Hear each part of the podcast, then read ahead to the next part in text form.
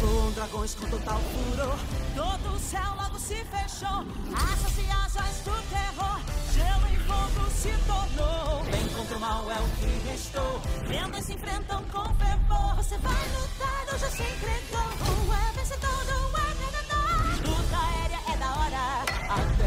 A é agora. Vão de lado a lado pelo ar gelado. E manobra só tem cobra. No céu tanta ação e tanta emoção. Inflama nossos corações aos céus. No despontar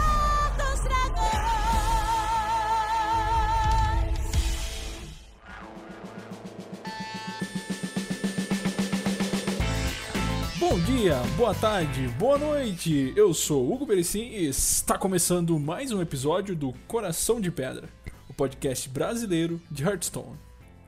Fala meu povo, Daniel GP aí. Vamos lá falar dessa expansão que é, elevou bastante o power level dos cards de Hearthstone. E aí pessoal, aqui é o Rafael. Hoje vamos comentar sobre a vez em que a Blizzard chutou o pau da barraca. Ih, rapaz, as farpas já começam a voar. e já sabe o que esperar, né? Pra você que já leu aí no título, nós vamos falar hoje sobre o despontar dos dragões e o despertar de Galacrond. Essas aí que fazem parte da 13ª coleção lançada por Hearthstone. Então senta aí porque eu vou fazer todo mundo desaparecer. Puf.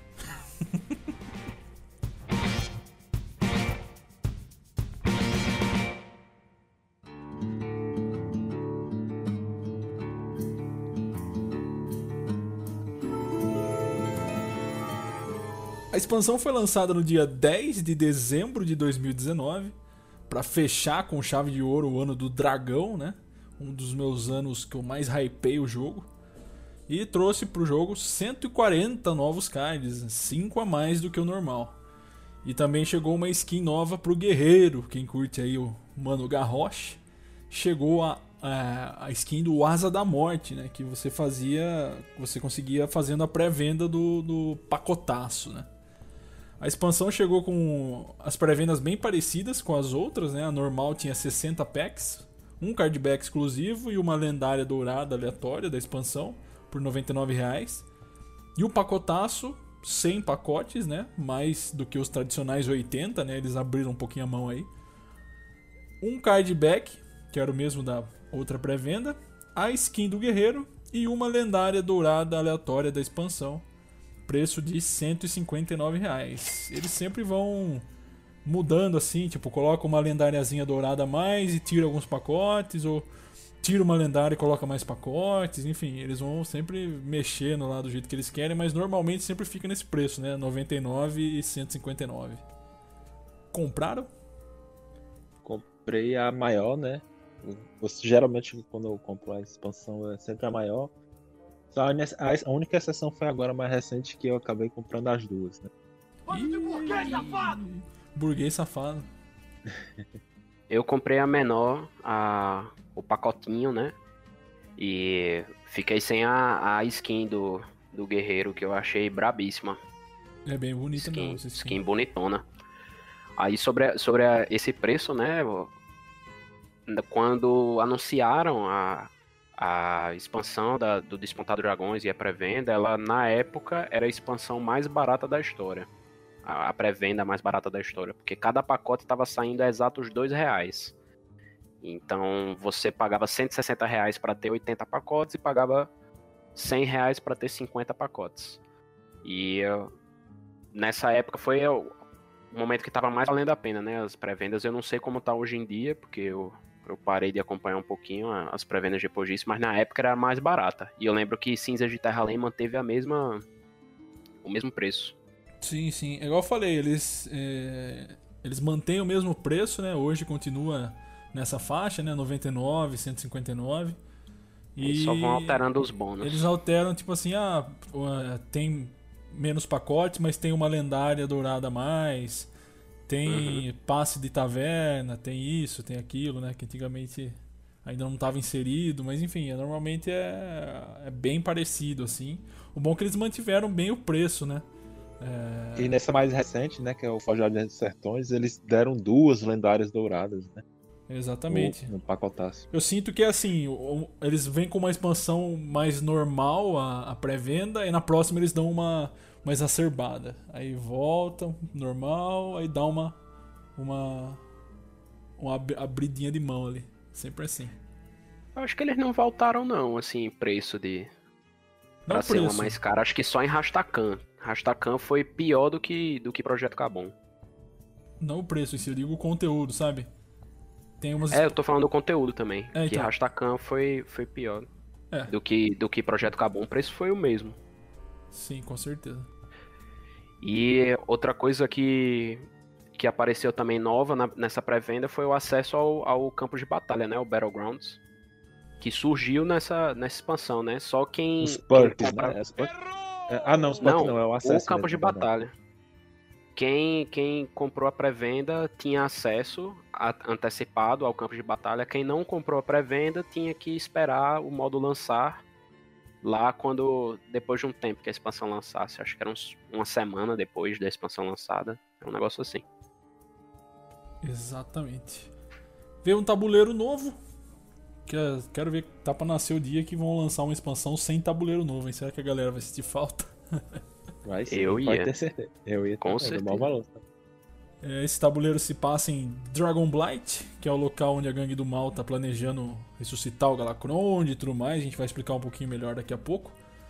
Mas basicamente é um lugar que tá cheio de neve, assim, tem um Zeppelin voando, uns ossos de dragão tal. Não faz muito sentido em si em termos é, de conexão entre as partes do tabuleiro ali, mas é, é, é isso. Na minha opinião, eu achei que foi um dos tabuleiros mais sem graça, assim, em termos de interação com ele e tudo mais. Eu geralmente não gosto, pode ser é, coisa minha isso, eu geralmente não gosto de. Até em qualquer jogo, assim, jogo de aventura, qualquer coisa assim. Quando tem alguma fase da neve, alguma coisa assim, eu não gosto. Não sei porquê, velho. Eu acho. então tu não deve ter curtido Star Wars, né? No Nintendo 64 aí. eu acho meio. Fase na neve eu acho meio. tudo branco, sabe? Meio sem graça, enfim, eu gosto mais de. de floresta. Enfim, é, pode ser coisa minha, mas eu achei esse tabuleiro meio. Um rapaz selvagem. Sou um cara da. Sou Tarzan nato, né, velho? E não gosta de branco, né? Olha, raçosta. raçosta opressor. Disse que ia, disse que ia denunciar e denunciei. Aí. Aí, aí, é, denunciou, já começou, começaram as denúncias. Ó o fiscal, ó o fiscal. A expansão ela é uma sequência direta da expansão anterior, né, que foi Salvadores de Udum, que também é uma sequência direta do que foi a Sessão das Sombras, né? Como a gente falou nos episódios anteriores, que era a trilogia aí do Ano do Dragão, a história contínua, e vai fechar esse embate entre a Liga do Mal e a Liga dos Exploradores. Então, depois lá do ataque ao Doom ter sido interceptado pela Liga dos Exploradores, né, a Liga do Mal vai partir para o Dragon Blight, onde eles querem tentar ressuscitar o Galacron. O Galacron é um, um proto-dragão, né, podemos dizer assim, gigantesco, foda, pai dos dragões, né, que ele foi morto por Maligos numa batalha épica aí. E o papel dele nessa expansão é mais ou menos parecido com o que Ketum lá em Sussurro dos Deuses Antigos tinha. É, ele serve meio como uma entidade, assim, fodelona, que a galera quer adorar, fortalecer e tocar o puteiro em todo mundo usando ele, né? Então a ideia basicamente a Liga do Mal quer ressuscitar o Galacron para usar ele como um aliado para fuder tudo. E aí lá vai a Liga dos Exploradores para tentar impedir isso e acabar com esta putaria, putaria. de uma vez por todas. E como eu sempre falo, né, dragões são minha tribo favorita do jogo. E sempre que eles estão em destaque, assim, eu já fico em hype total. Tanto que esse ano do dragão, já falei que foi o ano que eu mais hypei. Eu curti muito Montanha Rocha Negra, né, quando saiu, porque realmente tinha essa, essa, esse enfoque nos dragões. E aí quando anunciaram Despontar dos Dragões, né, com esse nome, eu já fiquei hypadão já e, enfim. A gente eu pelo menos considero uma expansão que foi muito boa, porém muito forte e muito quebrada, enfim. A gente vai tacar o pau daqui a pouco. Ui. É, quando, quando foi lançado também foi indicado que ia ser despontado dos dragões, eu também fiquei muito hypado. É uma, não é a tribo que eu mais gosto, mas gosto bastante dos dragões no jogo. A gente sempre fala aqui do Dragon Priest, né? Eu já tava pensando, eu também é um deck que eu gosto bastante. Eu pensei, inclusive, que daria para montar algum Dragon Priest aqui, ou então tentar fortalecer o Dragon Priest lá no livre, que foi o que eu tentei fazer, mas não deu muito certo. Infelizmente, eles erraram um pouco a mão no power level dos cards aí e transformou o que tinha tudo para ser uma das melhores expansões numa expansão que hoje, para mim, eu não tenho tanto carinho quanto eu pensei que eu tivesse. Que eu teria, aliás. E o, o Galacronde, você comentou, Hugo, que ele era um protodraco, porque essa parte da, da mitologia do, do Warcraft é baseada na, na mitologia grega, né? Que na, na mitologia grega você tem os titãs, e aí os titãs deram origem aos deuses, que os deuses depois mataram os titãs e ocuparam o lugar deles, assim, como se fossem criadores e tal, para serem adorados. E no, no, Warcraft foi a mesma coisa. Tinha o, o Galacrond, ele deu a luz a todas as essências dracônicas, né? A Ysera, Asa da Morte, que, que... Antes eu esqueci até qual era o nome dele. Do Asa da Morte? É. Ixi, lembro não. Era com M também, mas não era o Murozund, não. Matias. Mateus, né? Moisés, Moisés. Não consegue, né? Aí tô, ele gerou todos os, os, dragões, as essências dracônicas, e depois o Malygos, como você contou, ele, ele matou o Galacrond e o corpo dele fica lá, naquele lugar até hoje. E é assim que a, que a, a Liga da, da Mal pretende ressuscitar ele, que eles foram lá em Udum buscar um artefato antigo que estava preso lá, que é um artefato que tem o poder de, de voltar ele à vida. E aí eles, eles puderam voltar para lá para poder ressuscitar ele. E a Liga dos Exploradores correndo atrás para tentar impedir, né? Eles não conseguiram impedir eles de roubar o artefato, mas salvaram o Doom das pragas e, e depois partiram logo atrás para poder impedir a ressuscitação de Glacron, né? Mas logo no começo eles sequestram o Reno, e enfim.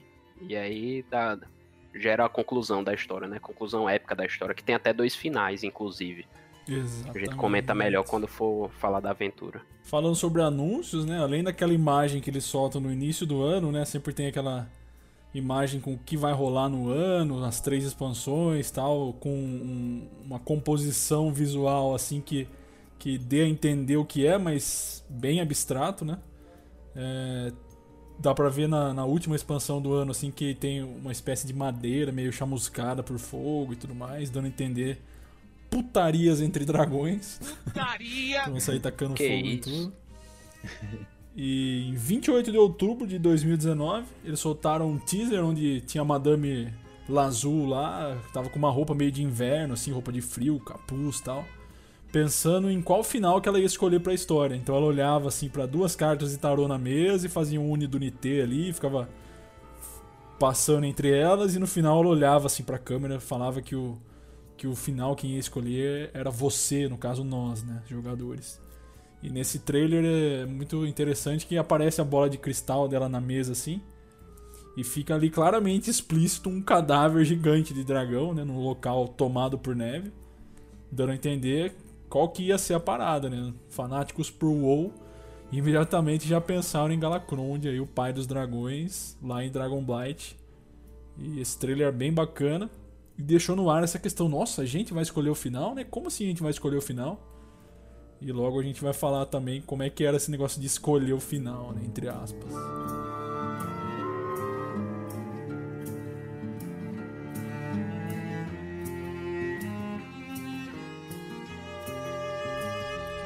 Depois do, do dia 1 de novembro, né? Durante a BlizzCon eles revelaram oficialmente a expansão e falaram mais sobre os detalhes, mecânicas e tudo mais.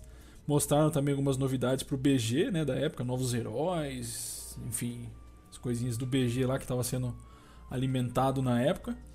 E soltaram também um anúncio oficial no YouTube com aquele mesmo esquemão de a pessoa sentada falando para a câmera com o livro nas mãos e os elementos da expansão apareceram na tela e tudo mais. Vocês lembram dessa época dos anúncios?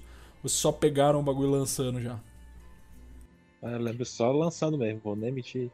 Eu vejo, quando tem os trailers, tá, eu vejo bem rapidamente na época. Depois eu vejo só ah, quando eles começam a lançar os cards é que eu começo a acompanhar, entrar mais no hype. Nesses eventinhos menores que eles fazem pra, pra falar, eu não, não acompanho tanto não. Só quando começa a lançar card. Aí eu sim eu tô dentro. Eu acompanho os dois. Gosto muito dos anúncios. Fiquei muito hypado, inclusive, também. Antes da gente falar das mecânicas, né, que a expansão trouxe, vamos falar primeiro das cartas de Galacron, né, que são elas que é, dão sentido a toda essa, essa, essa expansão, entre aspas. Todos os jogadores ganharam todos os Galacrond no primeiro pack que eles abriram da expansão, tá? Então tinha até nego postando na época em grupo assim: Meu Deus, não acredito, eu tirei todos os Galacrond. Sendo que era pensado, né, pra acontecer isso. Todo mundo ganhou de graça, né? Os nem era, nem era um pacote, era um baúzinho que ficava na, na tela. Quando você abria para abrir a tela para abrir pacotes, aí entrava um baú no meio. Aí você ah. abria o baú, aí ele abria os cinco Galacrons. Mas nem isso a galera a galera foi abrir tão na seca que nem percebeu que era um baú e não um pacote. Eu mesmo achava que era pacote, cara. Não lembrava que era baú, não. não. Era um baúzinho que aparecia. Eu só lembro de nego tirando onda, falando assim: olha, tirei todos, não sei o que, chupa, sendo que era. Foi, é. era pensado, né? E cada classe que era da Liga do Mal, né? Ou seja, Ladino, Bruxo, Guerreiro e quem mesmo? O Xamã e Sacerdote. É, isso aí. Todos eles receberam o Galacrone, né? As outras classes não. Porque faz sentido, né? Eles são da Liga do Mal, eles que querem ressuscitar o Galacron, então eles receberam a semelhança né, dos Galacron de que eles são cards de herói, né? E todos são de custo 7 e possuem um poder heróico diferente, né? E tem um grito de guerra específico também, que ele é aprimorado conforme você usa os cards com a nova palavra-chave, a nova palavra-chave de invoke, né? Que a gente vai falar daqui a pouquinho. Então, basicamente, quanto mais você utiliza os cards com essa palavra-chave, mais você fortalece o seu Galacronde. Bem parecido com aquela mecânica lá dos servos do Ketum, né? que você jogava lá, conceda mais dois mais dois ao seu Ketum, conceda mais um mais um ao seu Ketum. É basicamente essa ideia. Você vai jogando e vai invocando o Galacron e vai fortalecendo cada vez mais aquele grito de guerra dele, né? Quanto mais fortalece, mais o grito de guerra dele é, é fortalecido até no máximo de três aprimoramentos, né? Onde ele atinge o seu estado final. Então, por exemplo, assim, o grito de guerra do Galacron de puro é Destrua um lacaio inimigo aleatório, que é o do Priest, por exemplo. Quando o jogador usar a mecânica de invocar mais duas vezes, o grito de guerra passa para destrua dois lacaios inimigos aleatórios. E aí, se ele invocar mais duas vezes para chegar no estágio final, ele destrói quatro lacaios inimigos aleatórios e equipa uma garra, né, que é uma arma 5/2. Todos os Galacrons tinham essa, essa mecânica também de no último estágio equipar essa arma, né? Meio complexo explicar, mas é bem simples de, de ver, né? Isso. E lembrando que você não precisava dar com o Galacronde na mão, né, para invocar. Enfim, ele podia estar dentro do deck. Igual, parecido que era com o Ketum, né? Ketum, é exatamente igual o Ketum. Era independente de onde ele estivesse, se você usasse o invocar, você podia estar no deck, na mão, podia você já tá com ele no seu no seu herói, enfim, ia funcionar também. E o Galacronde, cada Galacronde tinha um poder heróico diferente, né? a, as cartas de classe, assim, os cinco, cinco cartas de herói. Cada uma tinha um poder heróico diferente. E quando você invocava o Galacronde, ele ativava o poder heróico. Sim, exatamente. Do, do Galacronde. Então você jogava a carta Grito de Guerra, invoque Galacronde. Aí ele aprimorava o seu Galacronde e ativava o poder heróico dele. Então, Exato. por exemplo, um Galacronde que ah, ganhava mais 3 de ataque, aí você ganhava mais 3 de ataque lá na hora. E assim, uhum. você podia invocar várias vezes e, e ficar usando o poder heróico do Galacrone várias vezes. Né? Isso, essa que era a mecânica da nova palavra-chave, né? O invoke. As cartas que tinham essa palavra-chave, como o Rafael falou, elas ativavam o poder heróico do respectivo Galacronde, né? onde quer que ele estivesse. Então, vamos supor, o poder heróico do, do Ladino é adicione um servo à sua mão. Quando você usava qualquer carta que tivesse essa palavra invoque, você ia adicionar um servo à sua mão, entendeu? E aí aprimorar ainda o grito de guerra do, do Galacronde do Ladino.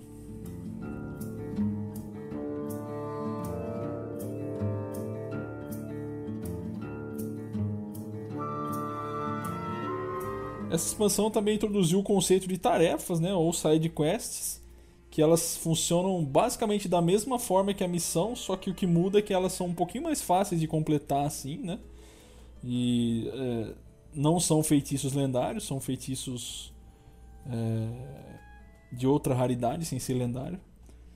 E dá para ter mais de uma no deck, né, por conta disso, e eles possuem uma recompensa menor também e não começam na, na mão inicial, né, que nem o, as missões. Somente as classes que não são da Liga do Mal que receberam esse tipo de card, né? Então, o, os outros que a gente não citou lá, é, acho que é o Mago, o Caçador, o Paladino e o Druida. Druida, né? Esses foram que receberam as, as tarefas. Em termos de design faz sentido também, né? Uhum. E as tarefas, elas têm esse nome em português, e em inglês elas são as side quests, né? Que é, são populares no videogame, né? São as missões secundárias que você que você faz para ficar mais forte para poder enfrentar o, o, o chefe, né? O chefão. Isso. Exatamente. Aí é, é por isso que são tarefas menores, é mais fácil de você completar e também tem uma recompensa maior, que é só para te dar uma ajudinha para você ficar um pouquinho mais forte e conseguir derrotar seu inimigo. Exatamente. Todas as classes também receberam um feitiço chamado Sopro, né? Essa chegou para todas e a semelhança entre eles é que você era beneficiado caso utilizasse o feitiço tendo algum dragão na mão. Então, tipo assim, é, dê 2 de dano em, em todo mundo. Se você tiver um dragão na mão, ele só vai dar esse dano nos locais inimigos, entendeu? Era feitiços para você ser beneficiado caso você tivesse um dragão na mão. Inclusive utilizando a mesma mecânica de, de, de, a mesma sinergia que vem lá desde Montanha de Rocha Negra, né? Que é se você tiver um dragão na mão, né? Exato. Que inclusive tem dragões que vão sendo lançados, ou até cards que tem sinergia com dragões, que até hoje são lançados com esse texto. Né? Se você tiver um dragão da mão, ganhe tal bônus. Eu gosto muito dessa mecânica, velho. Lá no Dragon Priest era, era show de bola. é porque as tribos elas têm jeitos diferentes de serem ativadas, né? Os elementais têm aquele lance de você precisar ter jogado um elemental no turno anterior. As feras, elas estão. Elas precisam que tenha uma fera na mesa para serem ativadas, esse tipo de coisa. E uhum. a do, do, dos dragões sempre foi isso, de ter um dragão na mão e você conseguir fazer tal ação. Tanto é que quando estavam pensando colocar os dragões no Battlegrounds, eles. Todo mundo ficou pensando, ué, mas como é que vai ser esse lance? Vai ficar na mão os dragões ou, ou vai mudar a sinergia da tribo total? E aí eles mudaram a sinergia, porque é. senão ia, não ia ter como botar no Battlegrounds. Igual os elementais, né? Não dava também para poder aproveitar a mesma sinergia do ranqueado. Exatamente, sim. Ficou tudo meio parecido, né? Tudo tem que estar tá na mesa já ou você jogar, né? Uhum. Em termos de dragões, né? Também todas as classes receberam um dragão lendário para marcar ali. E também eles tinham os mais diferentes custos e efeitos, né? As classes que não são da Liga do Mal, eles receberam também alguns dragões exploradores, né? Que tinham em comum a mecânica de descobrir um dragão. Então é como se fosse os dragões ali ajudando a, a, a Liga dos Exploradores a, a descobrir pistas e tudo mais, né? Explorar e chegar até a Liga do Mal. Então eles tinham essa mecânica de descobrir um dragão, no caso. E de antemão já dá para falar que todos os dragões muito bons. Sim, sim, todos bem úteis, né?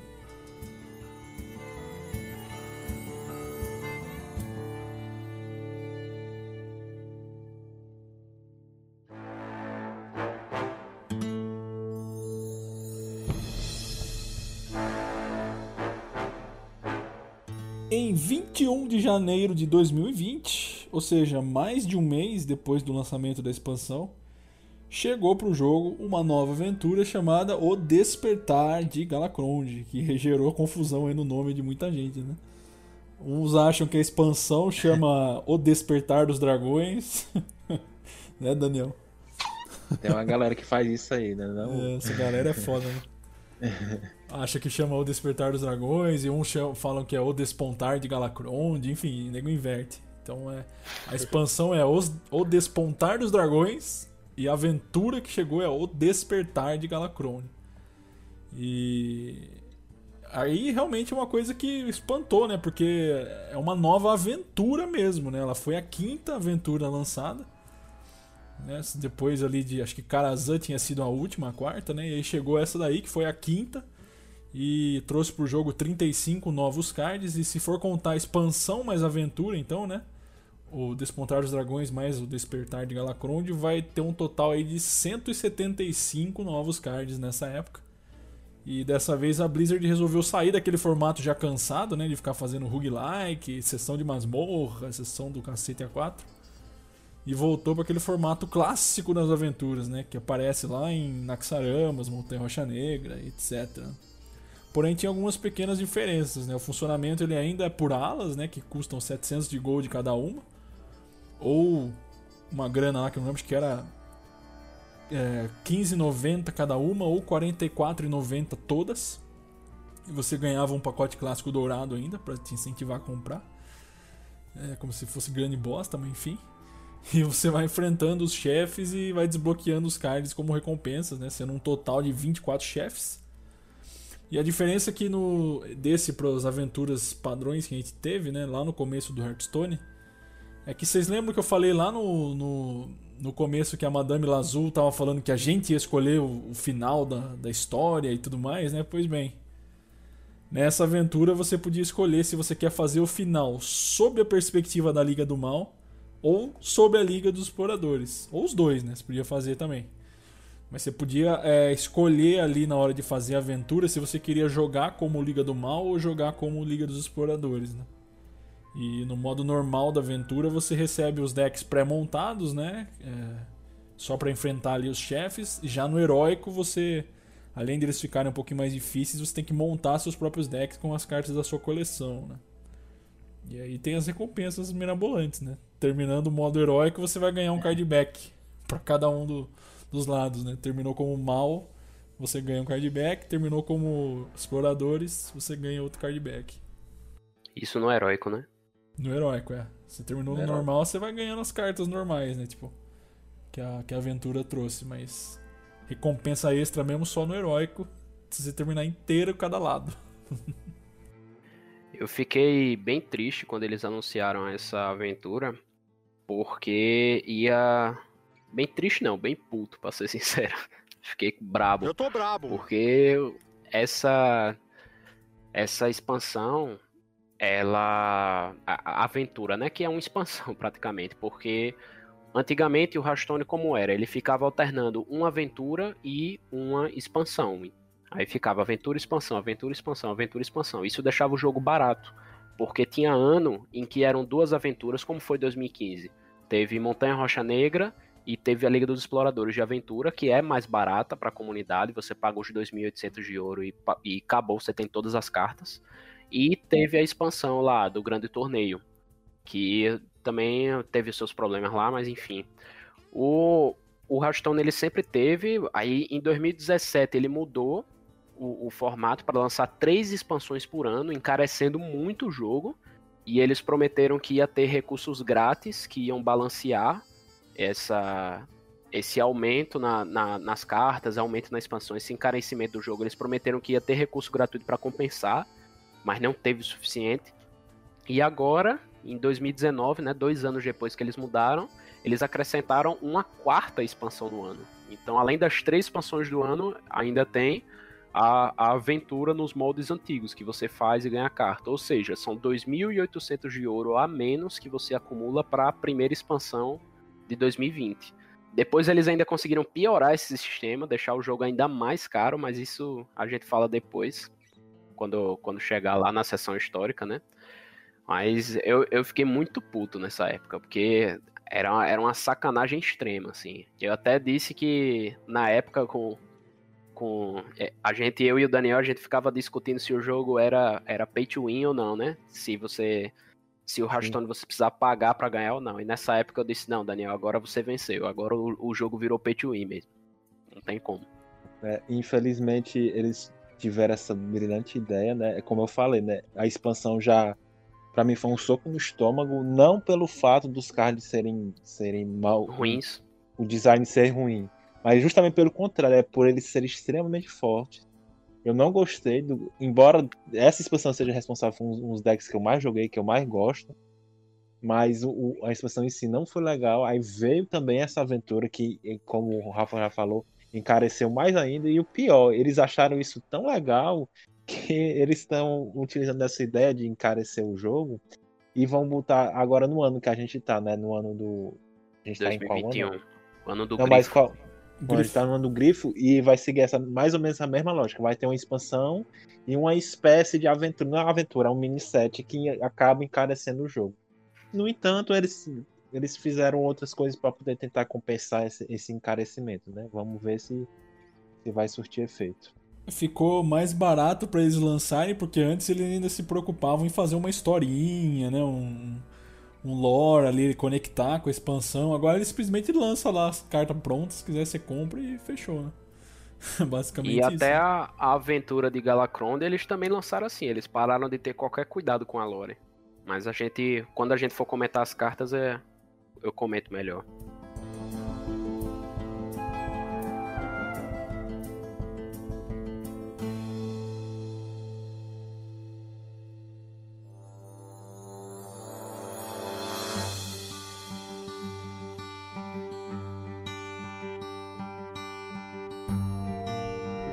Vamos passar agora para as cartas, então, né? A gente vai fazer cronologicamente. Então, primeiro a gente vai falar sobre as cartas da expansão, né? O de... é... Ah lá, eu já ia confundir essa porra. Oi. O Despontar dos Dragões. Ó, o fiscal, ó, o fiscal. Hugo fiscal. Hipócrita. Sprocta.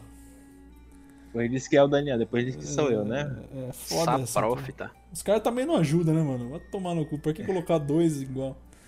Mas, Enfim, vamos começar falando pela expansão, que é o Despontar dos Dragões, que chegou antes da aventura, né? E depois a gente vai falar dos cards da aventura. Então, começando aqui com o Druida, eu vou começar falando da tarefa dele, que eu usei bastante. Igual eu falei em episódios passados, aí eu curto muito deck big, né? Então é, a, a tarefa era custo 1, a união faz a força, e a tarefa pede para você gastar 10 de mana em lacaios. Se você conseguir fazer isso, você vai evocar um lacaio do seu deck. Então em deck big, você jogava a missão lá, deixava ela lá. Aí no turno 6 você jogava um bicho custo 6, aí no próximo turno você já completava ela e puxava um big bicho do cacete do seu deck.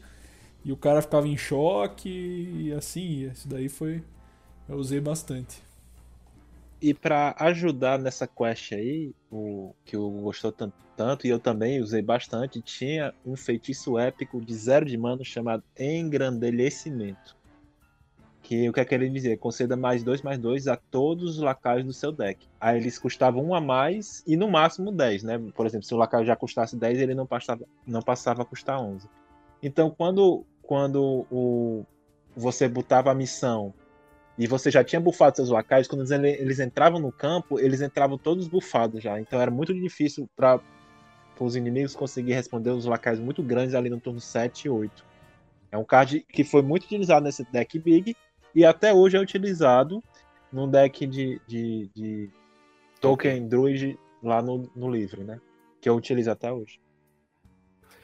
A minha carta favorita do druida nessa expansão foi a Insera Empoderada. Ela é um dragão lendário, né? Um lacaio lendário do druida. Custa 9 manas, é um 4/12 igual a Icero original. E o grito de guerra dela coloque 7 portais oníricos no seu deck. E quando comprá-los, evoque um dragão aleatório. Então ela era. 7 é, é o tamanho da mesa, né? É o tamanho de lacaios permitidos na mesa do, do Hearthstone. Então ela colocava uma mesa de dragões que ia ser evocada quando você fosse comprando o- os portais, né? Cada portal evocava um, um dragão aleatório.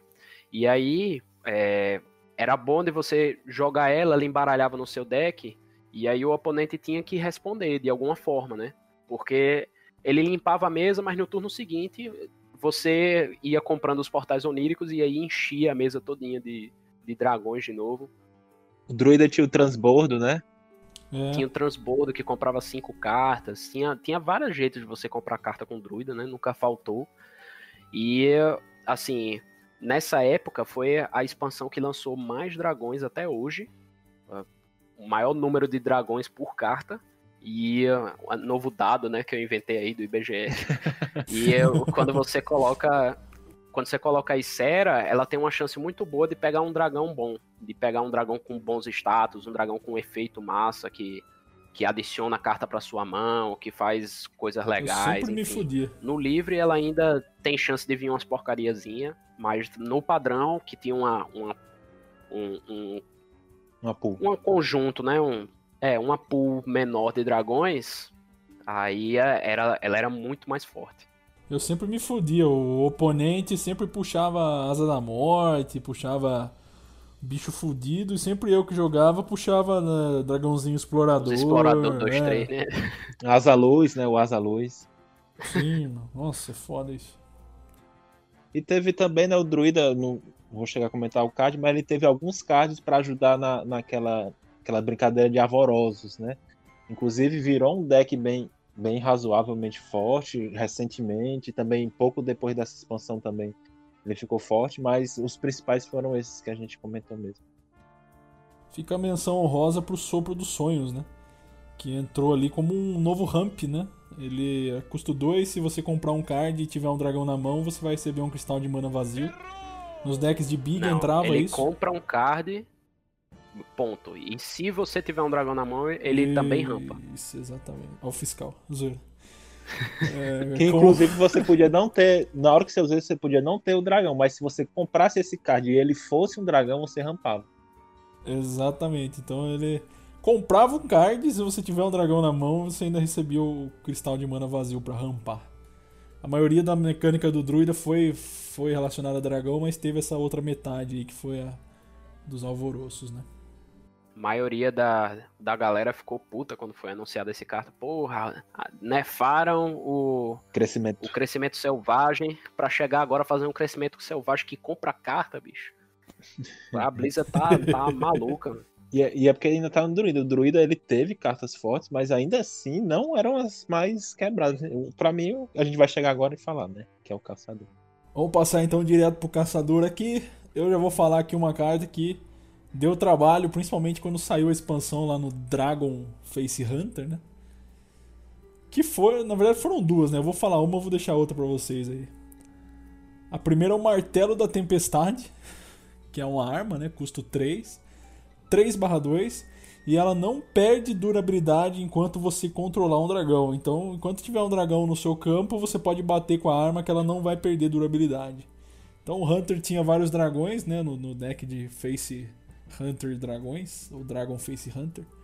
Era e você Dragon podia Hunter dar mesmo. cacetada, é Dragon Hunter, né? Você podia dar cacetada na cara do cara o tempo inteiro, porque você na maioria das vezes ia ter um dragão em campo, o cara ia ter que re- remover ou você ia jogar, enfim. E você ia dando pancada e o cara não, podia fazer nada, porque sua arma não, não quebrava, basicamente.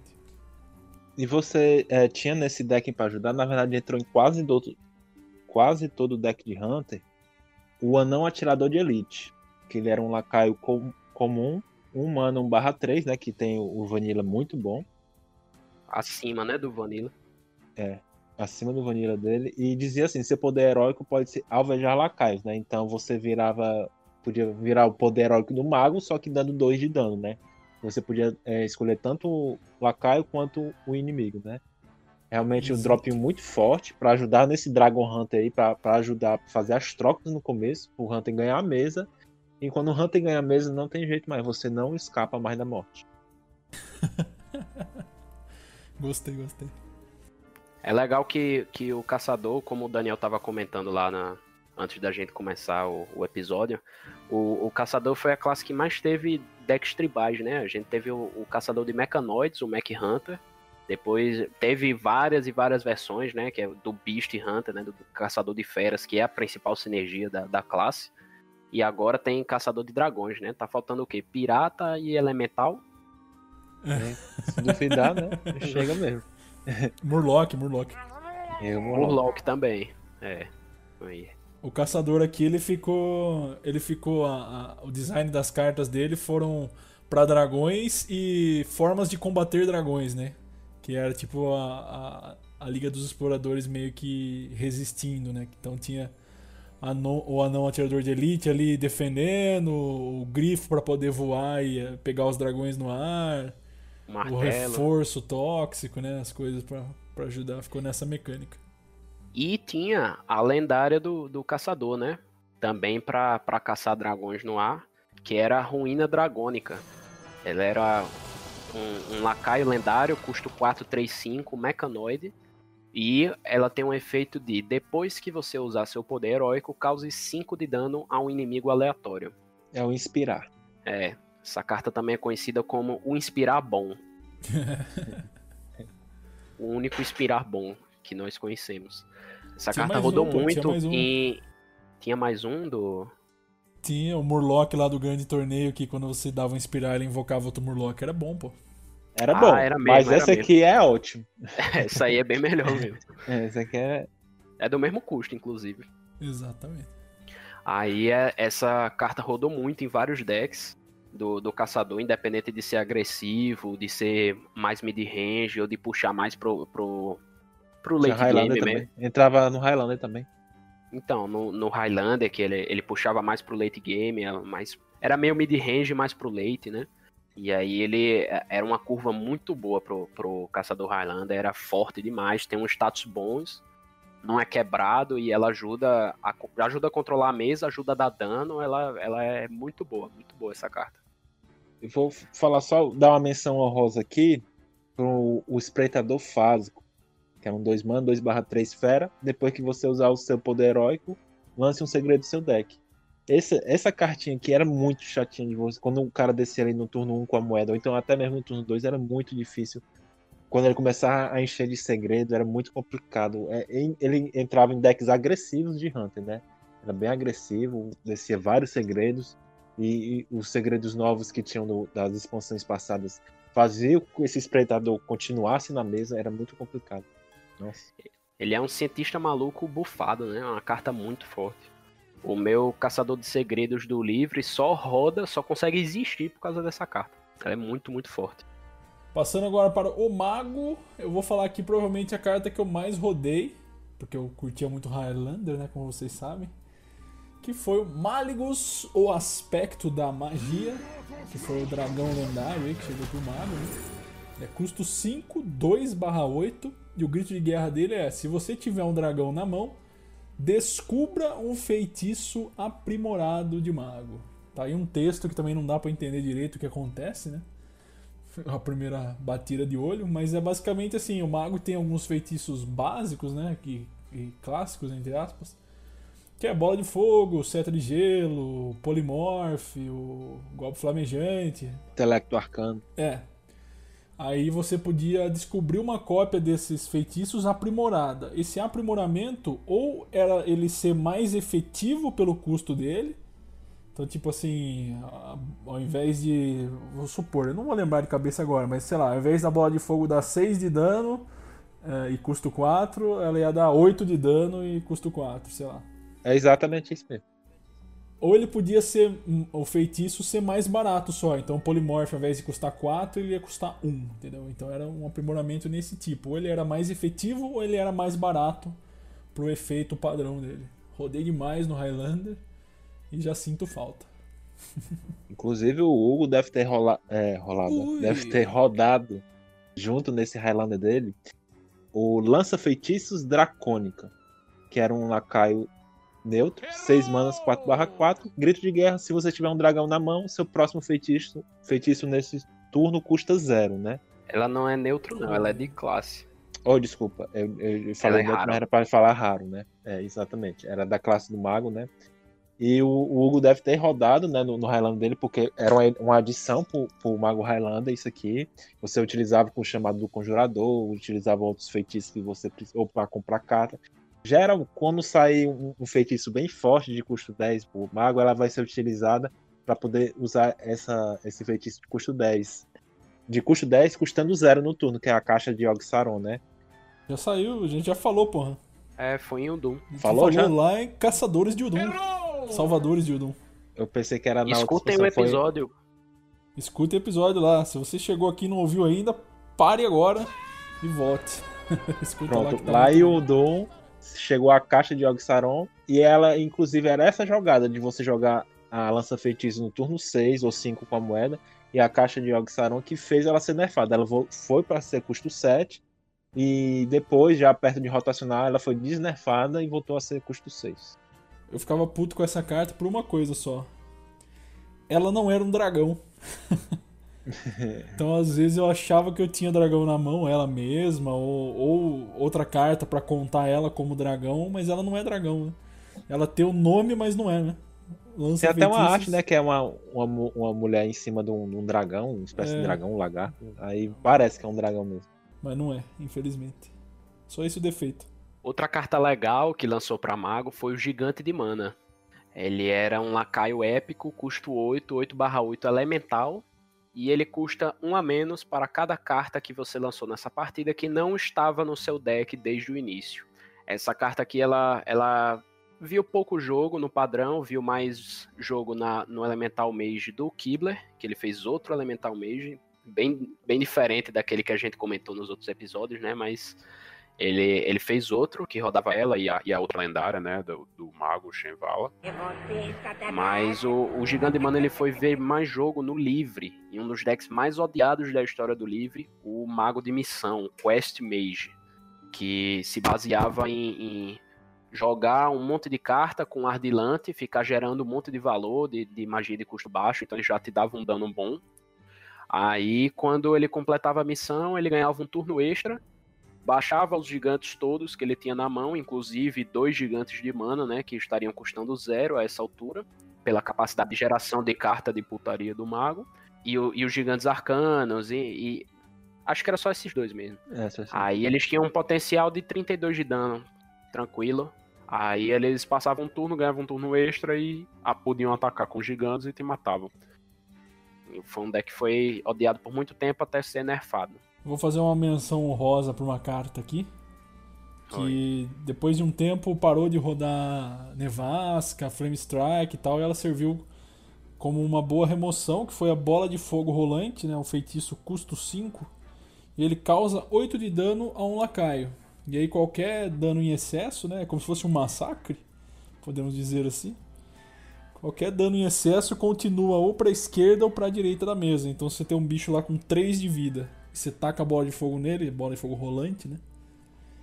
É, o dano que sobrar, ou seja, 5, ele vai ou pro minion que tá à direita dele ou pro minion que tá à esquerda, se tiver, né? Senão ele vai tomar 8 de dano só ele mesmo.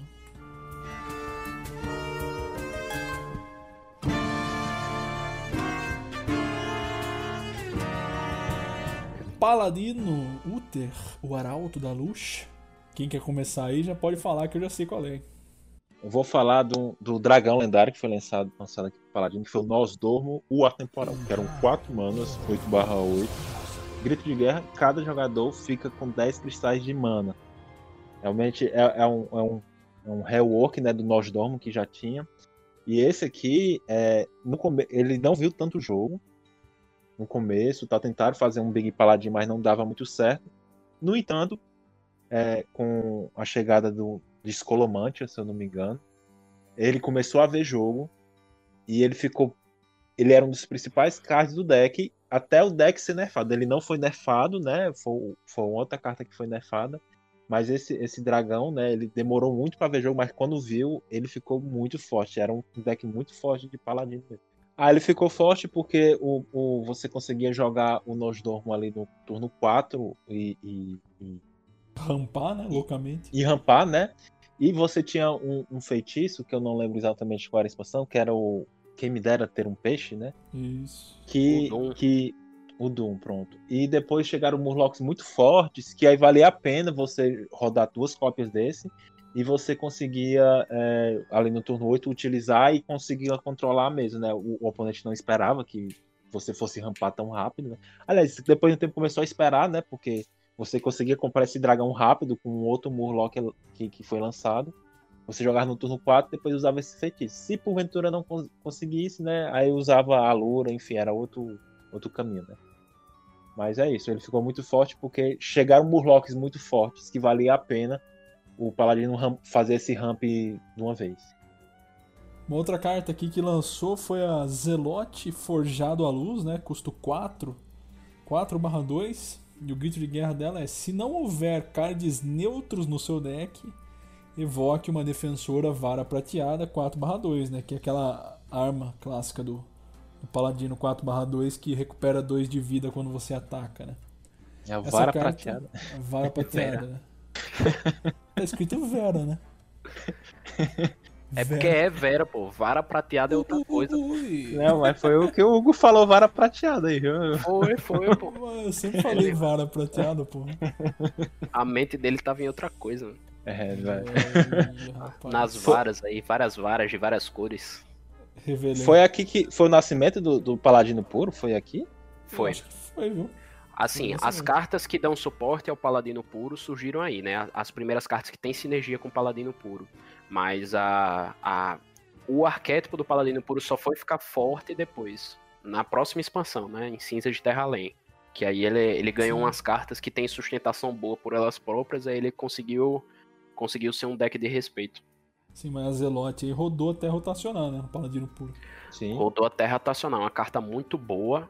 A, a arma do Paladino já é boa, né? A, a, a defensora Vera Prateada, porque ela ela consegue, você consegue matar muita coisa com ela e ela ainda te cura, né? Então ela, ela tem um valor muito bom, porque você consegue trocar uma carta, que é a carta da arma, por várias outras, né? Por duas, pelo menos, de, de lacaios. E ela custa 4. E a, a Zelote você ainda tem esse valor e ainda coloca um corpo 4/2 na mesa, que é uma pressão muito boa. E assim, o, o oponente escolhe ou ele ou ele mata o, o lacaio ou ele resolve sua arma. E se ele não resolvesse a arma, era 8 de dano na sua cara. Se ele quisesse já, já começar a ruxar dano. Se não, ele já começa a trocar seus bichos e a matar seus bichos com, com a arma. Exatamente. Uma carta que eu particularmente rodei muito, muito mesmo. Rodei, a- roda até hoje, inclusive, é a causa justa, que é a, a, a tarefa do, do paladino. É um feitiço raro, uma mana, e a tarefa é evoque cinco lacaios e a recompensa conceda mais um, mais um aos seus lacaios. Ela no padrão não viu tanto jogo, mas no, no livre, com o melhor deck do Brasil, o Paladino Ímpar. Essa Do Brasil? carta rodou feio. Rodou feio, assim, foi um absurdo. Ela, ela botou o Paladino Ímpar em outro nível de poder, porque lá no turno 2-3 você já tinha como colocar 5 2/2 na mesa. é, sei lá, ainda juntando com, com a Zelote, né? Você tinha que colocar às vezes 23 de ataque na, na mesa no turno 2, como eu já coloquei. É uma carta insana, insana, insana no Paladino Ímpar. É muito, muito forte. Ela, ela tira ele do, do. Tira todos os seus lacaios do. Do, do alcance de, de certas limpezas de mesa, né? Por exemplo, o, o Defile, né? Que é o, o profanado, o bruxo. Ele não consegue atingir mais os lacaios. Ele precisa jogar algum lacaio que tenha um de vida para poder funcionar. É, outras. O, o Spirit Lash, né? Do, do sacerdote, que é o talho espiritual. Ele também dá um de dano. Ele precisa ou jogar um Taunus ou dar um jeito de dar mais um de dano. Enfim. É, é uma carta que é- esse mais um de vida é importante. Ela ainda dá mais um de ataque. É, é muito, muito forte essa carta. Inclusive, eu acho que ela foi até lançada para pro Paladino Ímpar, né? Porque em termos de design pra essa expansão não faz o menor sentido, né? Não, eu não sei o que a Blizzard tem, não. Ela- é- a Blizzard ama Paladino Ímpar de verdade, velho. É, é um deck que é quebrado de verdade. e Eu não sei por que ela não nerfa, não. E digo isso como um, um cara que pegou lenda de Paladino Ímpar duas vezes já. E eu não sei como os caras não nerfaram esse deck. É absurdo. Tinha um deckzinho no, no no Paladino no padrão que ele, ele, ele conseguia encher de tokens. Inclusive tem um Mecanoid que foi lançado aqui, que ele tinha uns tokenzinhos. Era um, um Paladino que ele rodava uns dragões e rodava muitos mechs também. E aí ele conseguia sair buffando tudo com essa, com essa tarefa aí. Mas assim, enfim, no padrão ele só viu ali no- no- nos primeiros meses e depois ficou mais restrito ao livre mesmo. Vou fazer só uma menção honrosa aqui, porque entrou também no Paladino puro e dava um gás pro deck quando você tava sem mão ou com carta acabando, enfim, que foi a Cruzado Forjado à Luz, né? Custo 7, 7 barra 7. E o grito de guerra é se você não tiver cards neutros no seu deck, adicione 5 cards de Paladino aleatórios à sua mão. Então era um, um gás muito foda essa carta, além de ser um corpo muito alto a pôr em campo, ela ela ajudava a continuar ali o jogo se tivesse mal das pernas.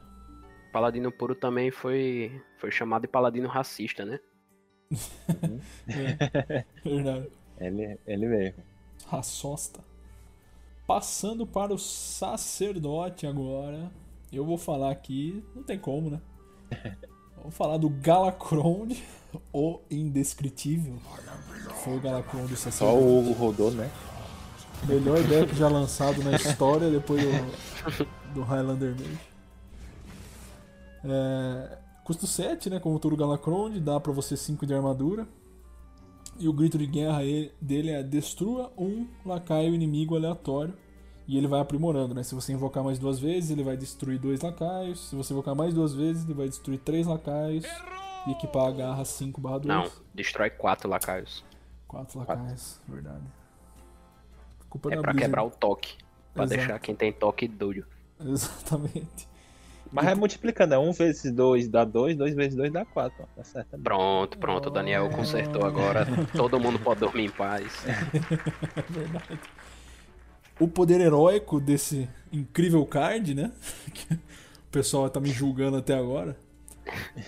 Era custo 2, né? Ele era gerador de valor infinito. O que ele fazia basicamente era adicionar uma carta, é, um minion, né? De, de Uhum. priest aleatório para sua mão. Então isso daí ficava gerando valor infinito. Teve decks que nem eram focados em Galacron, né, que era o caso do Highlander, que o Galacron entrava lá puro no meio do deck só para você ter um gerador de valor infinito e isso era um, um- um- uma tech card que ia fazer você sair na frente de outros baralhos controle, né? Chegava no fim do jogo, os baralhos controles paravam de ter valor e você continuava sempre gerando, né? Então, Galacron pro Priest aí, boladão e quem pensa diferente tá errado.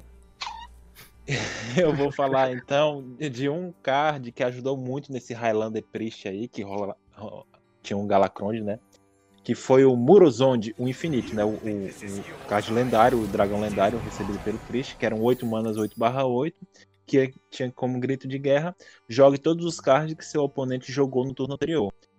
Era uma maneira boa de poder tentar counterar um pouco as jogadas fortes de tempo que, por exemplo, o Ladino tinha. se o Ladino conseguisse fazer aquelas piruetas dele com, com as manas dele, você jogava ali o Morozonde no turno seguinte e você fazia basicamente quase todas as jogadas que o Ladino fez, né? Não só o Ladino, mas qualquer outro, outra classe que tentava se aproveitar. Então, era muito difícil, era muito ruim ali no turno 7. Ah, né, A partir do turno 8, você fazer. Você jogando contra um Priest, tentar fazer jogadas muito mirabolantes, com, ou com muito ganho de valor, ou com muito ganho de tempo. Porque aí o, o Priest jogava o Morozonde e fazia a mesma coisa que você fez. Aí era só tristeza. Inclusive podia vir outro Murozonde no poder heróico do Galacron, né? Então você podia ter Exatamente. vários Murozondes. Porque ele era um lacaio de Priest, né? Dois comentários rápidos sobre essa carta. O Morozonde, ele é o Nosdormo do futuro. Não sei se vocês sabiam disso. Quase Caralho. corrompido, né? É numa época do futuro em que ele tá totalmente sozinho, né? Todas as entidades já morreram, ele é o única, único ser senciente vivo. E aí ele volta no tempo, doidão, e, e começa a quebrar as coisas aí. Ele tá muito doido. Inclusive Muro, Murozonde, né? Que é um anagrama de nós dormo, né? Exatamente. Caralho, olha aí. Sabia. Explodindo mente aí, Mind Blast. Acabou. Outra coisa, outro comentário meu sobre essa carta, que é um comentário negativo, é a inconsistência da Blizzard no texto das cartas. Porque a carta diz jogue todos os cards que seu oponente jogou. Então, você dá a entender, quando tem essa palavra jogue, que é sair da sua mão.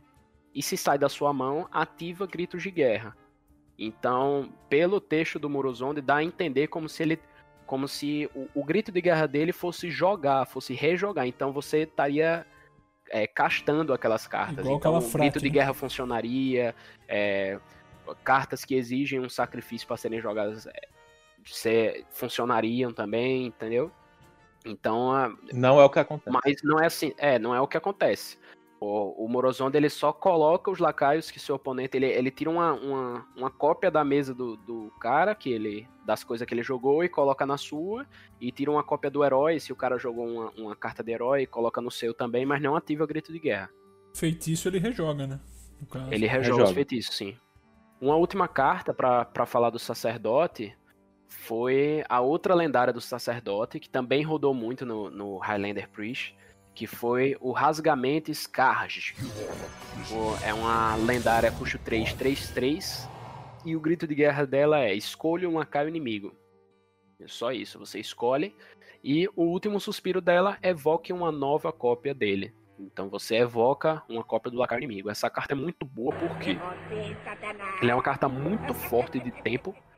Porque você, você joga escolhendo um, um lacaio inimigo. É um, é um custo 3, 3, 3, né?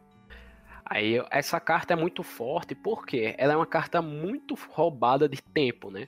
Porque ela já é uma, uma carta que tem uns status bons. Ela custa 3, 3 barra 3. Ela ainda por cima, o último suspiro dela é evocar um outro lacaio. E esse lacaio você escolhe. Então ela é tão, ela é tão boa no começo do jogo para você escolher um lacaio qualquer, sei lá, um 3 barra 3 do, do inimigo que ele tenha lá, que ele tenha jogado. Você coloca ela na mesa, limpa o 3-3 do cara e você tem ali o, o seu bicho que se morrer ele volta, entendeu? Não é a, coisa mais mirabolante de todos os tempos, mas é uma jogada de tempo muito forte. E ela é boa também no final do jogo, no, no late game, quando você já tá, é, tá, tá precisando de, de voltar na mesa, você escolhe lá um lacaio grande do seu inimigo, joga ele, joga uma remoção. E assim, no momento que seu oponente limpar a sua mesa, você vai evocar um bichão grande dele, ele dá pra tirar muito valor também. É uma carta muito, muito boa. E o Priest ele sempre careceu de, de, de early game, né? De ter minions pra poder brigar a mesa. Porque o- basicamente o Priest ele se resumia a no começo do jogo limpar a mesa né, do oponente e depois começar a fazer as coisas dele no turno 4, 5 ou 6. Aí tendo esse, esse, esse lacaio que era bom pra poder brigar na mesa ali no começo. Por isso que acabou entrando em todo o deck de Priest. Ui, Ui. Ui! eu derrubei aqui a. E, e nessa época, o sacerdote ainda não tinha sofrido a reformulação dele. Então você ainda você ainda estava com as cartas clássicas do sacerdote no, no conjunto clássico. E o que acontecia? O sacerdote clássico ele era mais controle, como você falou. Ao longo do tempo, a Blizzard foi transformando a classe para uma classe mais tempo. E aí exigia jogadas mais focadas em tempo que o sacerdote não tinha. Ele foi começar tendo as expansões e depois, quando a Blizzard fez a reformulação dele, foi que foi dar um, um, um early game bom para ele em questão de tempo. As cartas an- antes do, do, do sacerdote, as cartas que eram baratas dele, os lacaios baratos dele, eram tudo geração de valor. Então era tudo copia uma carta do deck do seu oponente, é, veja três cartas e, e adivinhe qual delas está tá na mão do cara para você pegar uma cópia dela. Era tudo lacaio que fazia isso. Não tinha nenhum lacaio que tinha um efeito na mesa, que tinha efeito de tempo como o card tem. Só uma menção honrosa pro Sopro do Infinito. Custo 3, cause 2 de dano a todos os lacaios. E se você tiver um dragão na mão, cause dano apenas aos inimigos. Isso daqui ajudava bastante a segurar o early game contra a agro. E rodou até rotacionar. E continua rodando livre. Todo deck de Priest tinha isso aqui. Exatamente. Vamos falar agora de uma classe de verdade aqui, que é o Ladino. É, eu vou falar do melhor dragão de todos, de um dos melhores decks já lançados da história, que eu joguei demais. Vou falar do Galacron, o pesadelo, que era o Galacron de Priest 7 manas, né, um card heróico da 5 de armadura e tinha como grito de guerra compre o card. Ele custa zero. Se você invocasse duas vezes, ele passava a comprar dois cards e eles custavam zero. E se invo- invocasse mais duas vezes, ele comprava quatro cards, custavam zero, e você ainda equipava a garra, né? A arma lá 5 barra 2. É, Galacrond aqui criou uma espécie de arquétipo, né? Que era o, o Galacron Rogue, que basicamente era envolvido em tempo. Tinha jogadas de tempo insanas. Quando você, você conseguia facilmente invocar o, o antes do turno 7. E quando você comprava quatro cards custando zero por, por Ladino, ele fazia estrago. Joguei demais, demais. Inclusive, meu, meu, antes da rotação, né? Porque ele acabou sendo nerfado, né? Várias dessas cartas que a gente tá falando foram nerfadas e foram recentemente desnerfadas, agora no começo de 2021. E aí eu voltei a jogar com esse deck aqui, me senti um prazer muito grande, é muito bom, um deck maravilhoso. Quem jogou, jogou. Quem não jogou, vai tentar fazer rodar no livro e vai sofrer. Fala do poder heróico dele, Daniel. Ah, sim. Ah, eu esqueci só do poder heróico, né? Ele tava todo emocionado aqui. O poder heróico dele eram dois manas, né? Que adicionava um, um servo aleatório à sua mão, né? Nessa época que chegou o último servo, que era o servo que descobria lá dragão, né? E era isso, você tinha uma pool, acho que se eu não me engano, de cinco servos pra vir no seu poder heróico. E servo, um card que custa pouco, que tem sinergia com os combos, né, do ladino. Enfim, fantástico. Deck fantástico, joguei demais. Perfeito, é um cristal sem defeitos, né? Que- Só uma coisa que a gente não comentou: é, os Galacrons da- das classes da Liga do Mal eles são diferentes entre si porque eles meio que representam como se cada um dos membros da Gangue do Mal, da Liga do Mal, né?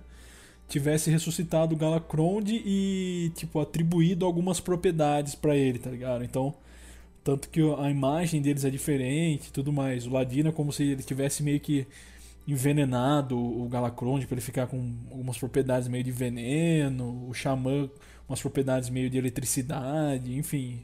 Eles tinham essas diferenças entre si, assim, de, de design só visual mesmo, mas não tinha a ver com a mecânica dele em si, né? E conforme ele ia sendo invocado, ele ia né, ganhando novas artes. Né? Quando ele invocava duas, duas vezes, ele ganhava uma artezinha. E quando invocava as quatro vezes no total, né?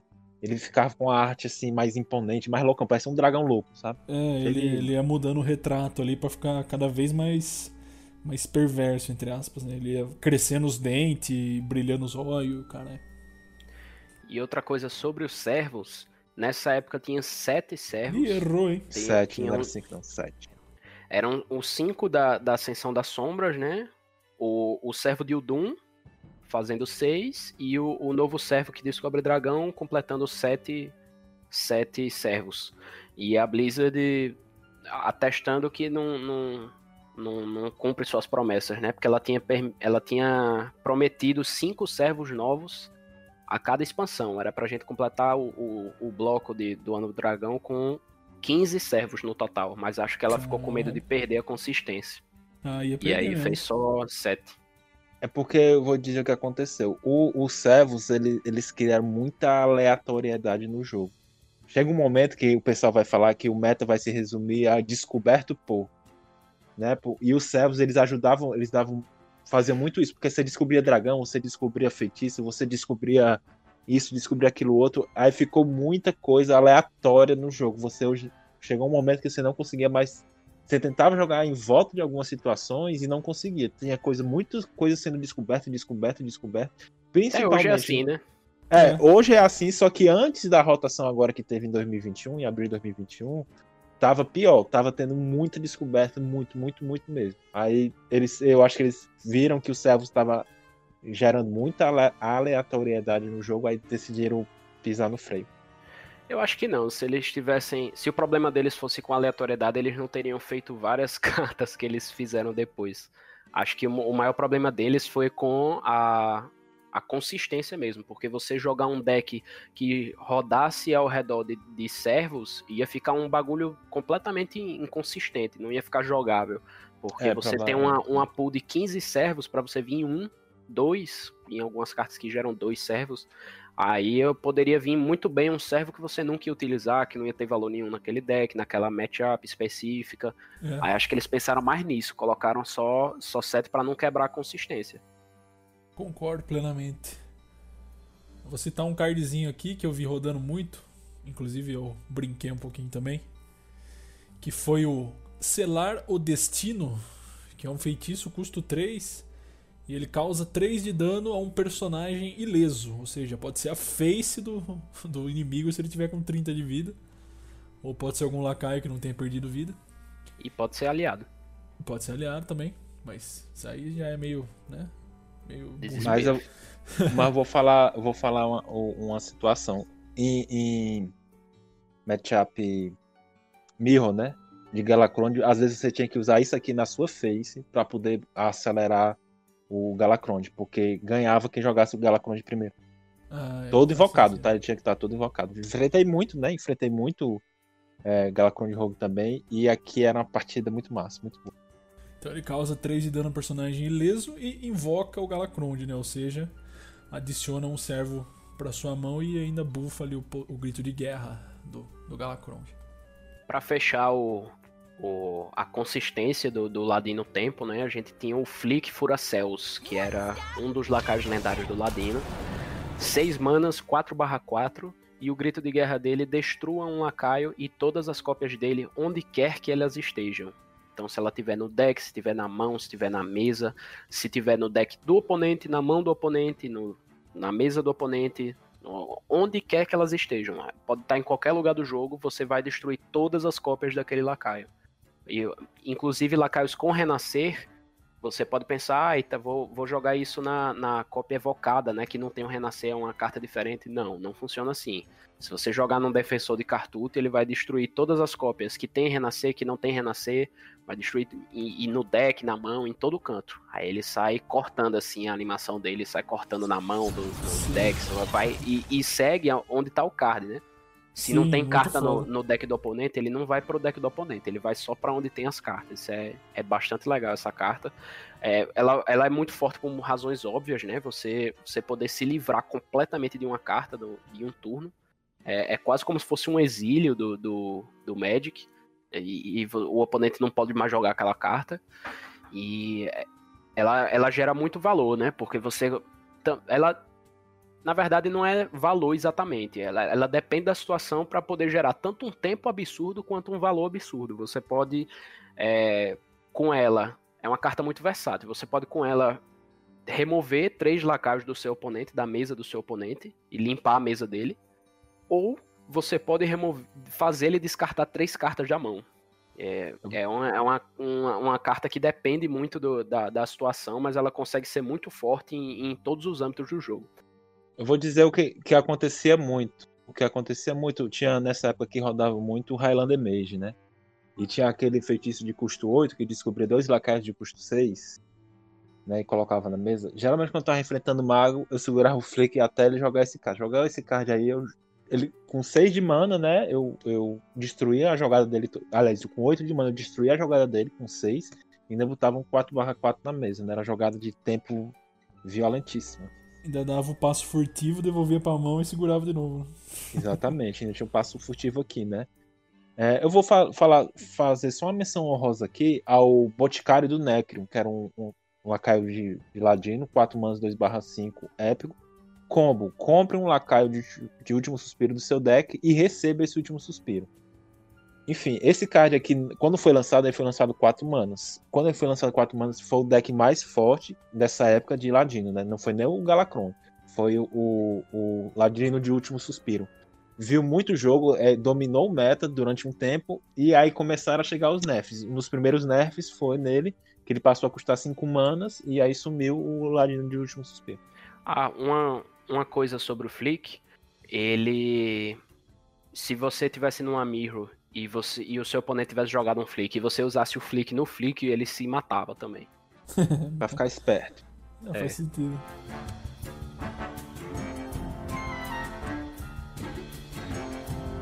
Passando pro Xamã aqui agora, vou falar de um, de um card que, se eu não me engano, foi um dos primeiros que tomou nerf, né? Que era a Matilha do Dragão. Custo 5, evoque dois lobos espirituais 2/3 com provocar. Se você invocou duas vezes, né? Ou seja, se você utilizou a mecânica de invoque Galacron, né? Duas vezes na, na partida, você invoca esses dois lobos 2/3 com mais 3 de ataque e mais 3 de vida. Então eles ficam 5/6, né? É, fica 5 manas, evoque 2, 5 6 com provocar. Exatamente. Depois ela foi nerfada pra ganhar mais 2, mais 2. E eu vou dizer o que foi que aconteceu, na verdade, aqui com o Xamã, certo? Quando lançou esse é, o Despontar dos Dragões, né? Despontar dos Dragões, Galacron Xa- Xamã foi o deck extremamente opressor. Ele simplesmente destruía todo mundo. Todo mundo aqui nessa época aqui sofreu por, por esse Galacron Xamã. Foi até, até essa data, né? Até chegar o, o Demon Hunter, foi o deck mais opressor que existiu na história do Hearthstone. Galacron Xamã. E o que foi que aconteceu?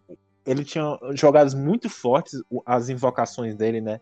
Pra invocar o, o Galacron dele, eram custo, o custo era muito abaixo para o efeito dele.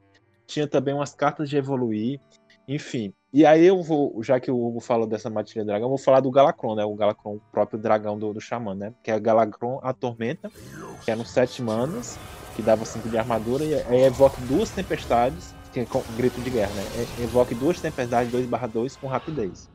Aí se você invocasse duas vezes o Galacron, essas tempestades viravam 4/4, e se invocasse mais duas vezes, elas viravam 8/8. E ah, o poder heróico dele, ele invota- invocava um, um elemental 2/1 com, com rapidez, né? Que era, era além de, de, de- de- Quando você invocava o Galacron, gerava esse 2/1 que fazia você controlar a mesa. E era impossível. Quando chegava no turno 7, 8, você não conseguia mais segurar o Xamã. Ele botava esses elementais gigantescos, 8/8, colocava esses Mildin 2/1. Tinha um Mogul, o Mogul na época custava 7. Aí você evoluía o Mogul, enfim, era um destroço muito grande. O único deck Destroço. que conseguia bater de frente com o Galacron Xamã nessa época era o Shivala Paladin, que eu, eu utilizei para poder comer com farinha esses Galacron Xamã. Comer com farinha entre aspas, né? Porque era quase 50-50, mas eu conseguia jogar bem e a maioria das vezes eu ganhava do Xamã.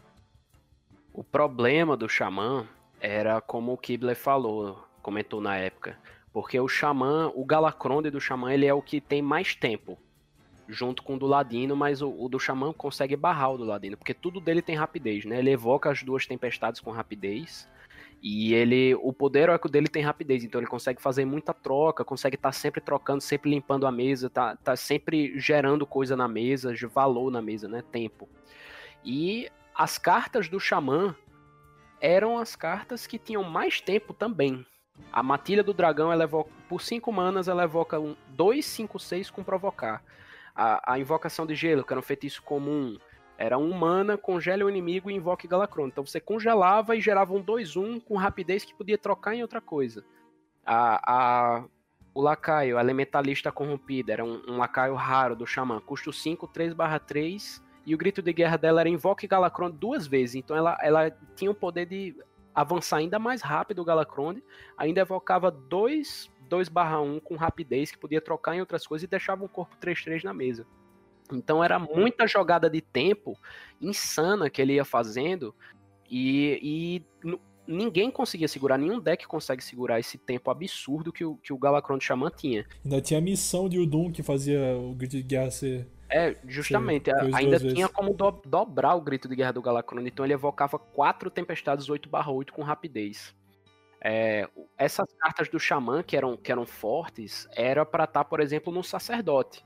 O Sacerdote ele tem um Galacron de mais focado em valor que tem, mais lento que tem. Então ele ia se beneficiar se as cartas que invocassem Galacron do Sacerdote fossem mais focadas em tempo, como as do Xamã são. Agora o Xamã tem o Galacron dos mais focados em, em- em tempo e tem as cartas que são mais focadas em tempo também. Então ele, ele destruía. Ninguém conseguia segurar, tá no ritmo do, do, do Galacron de Xamã. Ele sempre estava muito rápido do, para o que você conseguia lidar com ele. Pra ter noção, o Galacron Xamã, ele recebeu dois nerfs. E foi assim, ah, foi um nerfzinho não. Foi dois tiros na cabeça. Ele deu um tiro na cabeça dele pra ver se ele ficava mais fraco. Não Uma ficou. na de cima e uma na de baixo. E ele recebeu depois outro nerf, que aí foi quando ele começou a ficar mais fraco e começou a aparecer outros decks. Foram dois tiros na cabeça pra ver se, Pão, morria. pão. E morreu, né? Aham. E morreu. E morreu. E morreu. E morreu. E foi também os nerfs mais rápidos da história até aquele momento, né? Foi É. o Galacron de Xamã foi nerfado em uma semana de expansão. A expansão lançou numa segunda e na assim, coisa na sexta tava a galera ajoelhada de pé junto assim com a mão, o Blizzard, por favor, eu tô implorando, pelo amor de Deus, nerf essa porra. Ele dobrou o, o formato todinho ao redor dele. E aí na outra segunda a Blizzard é, nerfou ele, né? E tentou matar, né? E como o Daniel Aí não disse, ainda- conseguiu. ainda foi, ainda teve outra. Xamã é uma, uma classe que eu respeito, velho. O Xamã, ele. Ele sempre tá por baixo da. Ele tá, sempre tá por baixo da carne seca, mas quando ele vem pra cima também não tem quem segure, mano. É. Ele sabe carregar, os lacaios dele carregam o piano, né? Outra carta legal do Xamã, que não viu o jogo no Galacron de Xamã, porque ela é legal demais pra isso, foi o Parsas Moga. É um, um lacaio lendário do Xamã, custo 5, 5 5, e a cada turno que esse carta estiver na sua mão, transforme-o numa, numa cópia 5 5 de um lacaio lendário aleatório. Então ele ia sempre se transformando a cada turno em um lacaio lendário aleatório, uma cópia 5 5, custo 5, né? E você podia jogar ele a qualquer momento. Podia ser um Jaraxxus, podia ser um Nosdormo, podia ser um, qualquer, qualquer lendária do jogo. E aí podia tirar muito valor disso. Era uma carta muito divertida. Qualquer lacaio lendário, né? Ele não podia se transformar, por Exatamente. exemplo, num Galacronde. É, exatamente. Lacaio lendário. É o Murloc essa porra? Não. Parece, né? Mas, não tem a tribo Murloc, mas. É um bichinho com dentinho, velho. É, ele só é, ele só é feio mesmo. É, a gente acha que todo feio é Murloc. É, Por isso que chama a mãe dos outros de Murloc. É. É, sua mãe é uma Murloc. Passar aqui pro bruxo, então, eu vou falar uma carta aqui que rodou até rotacionar com força, assim, em deck controle. Que foi os Céus Escuros, né? Feitiço custa 3. Cause 1 de dano a um lacaio aleatório e repita para cada card que tiver na sua mão. Pode ser lacaio tanto seu quanto inimigo, né? Na mesa inteira. Isso aqui rodou no, no bruxo controle, ele sai pingando, né? Conforme as cartas que você tem na mão. E como o bruxo controle demorava pra começar a povoar a mesa, né? Chegava lá no turno 3, você tava com 7 cartas na mão ou mais. E o cara querendo encher a mesa, você jogava isso aqui e limpava a mesa do cara. Nossa, era um saco, hein? Essa É. carta aí foi o que deu consistência à maior parte dos decks combos de bruxo que eram lentos demais pra rodar, porque não aguentavam a pressão dos agros. Aí essa carta era a peça que faltava pra fazer decks como, por exemplo, o Máligos. não, o aquela carta que eu esqueci o nome da carta, que era aquelas seis manas que, que puxava do deck, destruía todos os seus lacaios e evocava do deck pra, pra, pra recuperar aquele combo com Blood Bloom. Ah, o, o, o Arama Sombria. É, o Darkest Hour. É isso mesmo, Hora Mais Sombria. O- Os Céus Escuros foi o responsável por fazer a Hora Mais Sombria rodar. Se não fosse essa carta, o deck ia continuar sendo um deck meme, mas ele se tornou uma, uma força presente no, no meta por causa dessa carta. E uma coisa interessante sobre essa carta é que a maioria das pessoas lê ela errado. Porque ah, o pessoal, por exemplo, você tem oito cartas na mão, aí você joga ela. A maioria da galera espera que ela vai dar 7 de dano na mesa, mas ela vai dar 8. E aí quando ela dá 8, todo mundo pensa, oxi, mas ela, ela se contou depois dela jogar, olha que maluco, mas não. O negócio dela é que o efeito dela é causar um de dano a um lacaio aleatório. O efeito dela é isso, cause um de dano a um lacaio aleatório. E aí ela repete esse efeito para cada carta na sua mão. Então se você tem oito cartas, joga ela, ela vai dar um de dano e aí ela vai repetir para a quantidade de cartas, que são sete. Agora que você jogou ela, aí ela dá oito de É. dano no total. Se você não tiver nenhuma carta, ela vai dar só um, né? Exatamente, ela dá um de dano. Eu vou falar então, já que o Hugo falou dessa, eu vou falar do Galacron, né? O Galacron do, do Bruxo, que também foi um Galacron muito forte. A gente vai ver aqui que quase todos foram nerfados. Aliás, todos, né? Só não o do. Menos o, o do sacerdote, né? Que era o mais fraco. Ou mais forte, né? Dependendo de se o seu nome começa com H, né? Se for o Hugo, né? É o mais forte, mas enfim. Aposto que o Cato, o Cato concorda comigo. Cato, se você estiver ouvindo, pare tudo e me manda um áudio que eu vou esfregar na, na cara. Galacron, o Ignóbil, que eram sete manas também, lendário, que dava 5 de armadura, que tinha como grito de guerra, evoque um demônio aleatório. Se invocasse duas vezes, virava dois demônios, e se invocasse mais duas vezes, viravam quatro demônios aleatórios, e equipava a garra.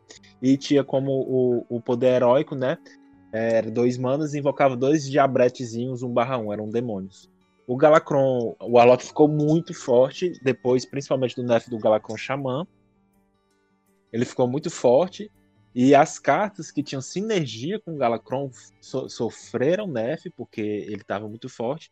E depois de um tempo, o Galacron Warlock ele foi ficando fraco, porque começaram a surgir demônios. Tinha uns demônios fortes, só que começou a, a esses demônios aleatórios vir demônio fraco, vai vir, chegar muitos demônios muito ruins para ser invocados. Então o Galacron perdeu um pouco da consistência. Ele já estava um pouquinho mais fraco por causa dos nerfs.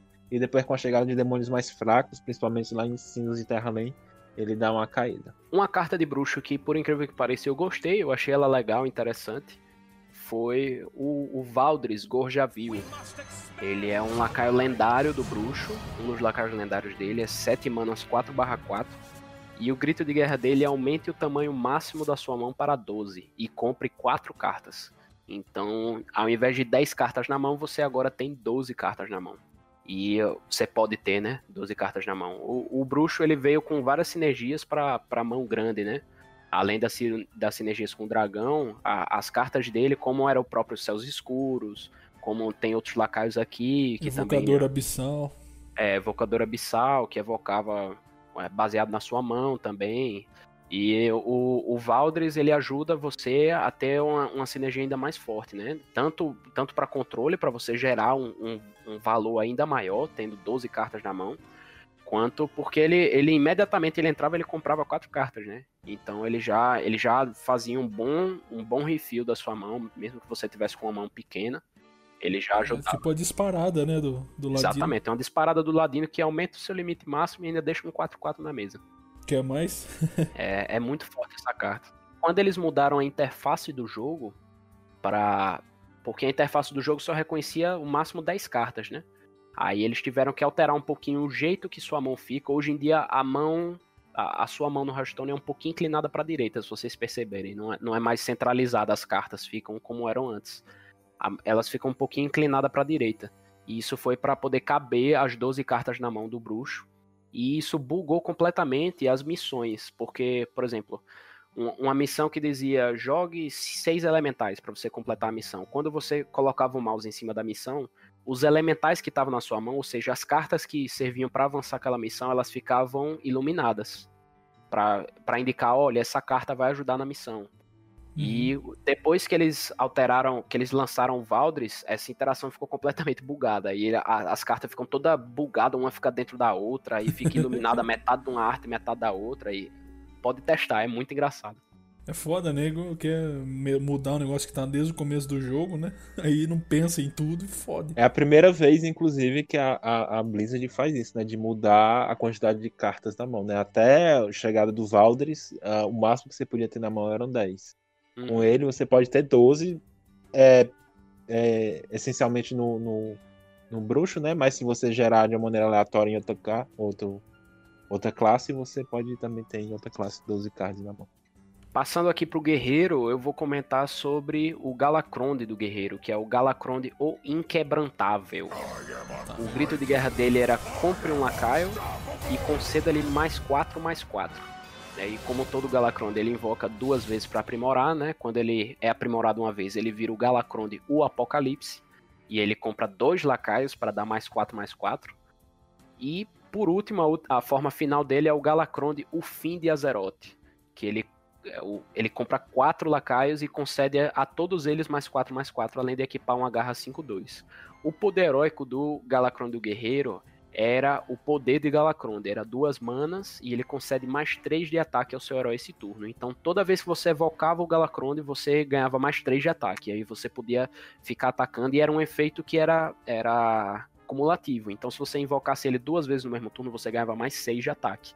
E assim ia. O, o, de, de guerreiro, quando o Galacronde Xamã foi nerfado, ele virou o melhor deck do jogo porque ele tinha um poder de dano absurdo e você não tinha como segurar, como segurar tanta vida também. Ele tinha jogada de tempo forte também, né? É, porque se você conseguir sobreviver às várias porradas de 3 de dano que ele tava dando na sua cara, chegava no final, ele jogava um monte de bicho é, com rapidez. Bufadão, bufadão com rapidez, é, que ele dava mais 4 mais 4, né? Quando ele jogava o Galacronde.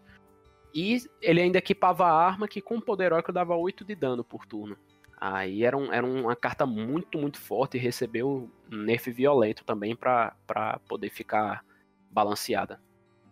Vou falar de um card que foi o dragão lendário, né, do, do, do guerreiro, que não via jogo no Galacron Warrior, né? Ele foi ver jogo em outros decks de guerreiro e não e foi só depois que foi o Asa da Morte, o aspecto aspecto insano, né? que eram 8 manos 12 barra 12, dragão, que ele tinha com grito de guerra, ataque todos os outros lacaios. Então ele atacava até matar todo mundo, ou então até ele morrer, né? Se ele morresse antes de terminar de acabar os lacaios, ele parava de atacar, logicamente. Por exemplo, se você se o inimigo ou você tivesse um lacaio venenoso e ele atacasse esse venenoso primeiro, ele morria e acabou essa história. Era bom para era uma, uma, jogada de limpeza de campo, né? Era a maneira do guerreiro limpar o campo ali no turno 8 se tivesse. E ainda conseguia deixar ali um 12 barra 5, 12 barra 4 ali na mesa para o oponente ter que lidar no turno seguinte. Exatamente. O, o, guerreiro veio com essa ideia de metade das cartas ali ter a ver com dragão e tudo mais, e a outra parte ter mais a ver com pirata, né? Sempre estão querendo alimentar o guerreiro com pirata. Mas eu não vou uhum. falar dos piratas, eu vou falar aqui de uma carta que rodou acho que mais do que elas, que foi o Intendente da Mal que é custo 3, 2 barra 3, e o grito de guerra é adicione um servo à sua mão e receba 3 de armadura. Então ele tinha até um corpo bom ali, um valor excelente, né? Porque adicionava o servo na mão e ainda recebia 3 de armor. Eu acho que rodou na maioria dos decks de guerreiro, né? Teve algum que não entrou essa, essa cartinha aqui? Galacrone. No Galacronde e no Pirata. Inclusive, no Pirata, é, para mim, essa carta aqui foi o que fez rodar bastante boa parte dos decks de guerreiro pra frente, e foi a âncora. Ah, que era sim. a arma lendária do guerreiro, que era 3 manas 2 barra... Foi lançado 2 barra 3, depois foi nerfada pra 2 barra 2. Que é depois que o seu herói atacar, compre um pirata do seu deck. A gente vai ver quando na aventura que vai ter uma pirata que é vai ser o principal card de guerreiro até ser rotacionado o, o despontar e o despertar de Galacrone, né? É, é, vai, é assim, esse pirata vai ser é, utilizado e essa esse card, né, essa âncora fazia você ficar comprando os piratas que você precisava, além de ciclar, você ciclava o deck, você dava dano, era um card muito bom. O guerreiro pirata, quando começar a ter muitos nerfs nos Galacrones, o guerreiro pirata vai se tornar um dos decks mais fortes que tem. Só que aí ele vai ser nerfado, né? Vão nerfar a âncora e ela vai virar 2/2. Isso no padrão e no livre, né? É, no padrão e no livre. No livre também ficou muito insano. Mas aí depois deu uma. Deu, perdeu um pouco da força, né? Mas ainda assim, a âncora é um card muito bom, muito forte. Continuou muito forte. Mas mais justo, né? Do que sendo 2/3. O renascimento do, do guerreiro pirata, né? Que estourou lá com o remendo e tudo mais, e agora voltou um pouquinho. Uma última menção honrosa pro guerreiro é o Rebento da Ruína, que era um lacaio épico. 3 manas, 3, 2 dragão. Ele tinha rapidez.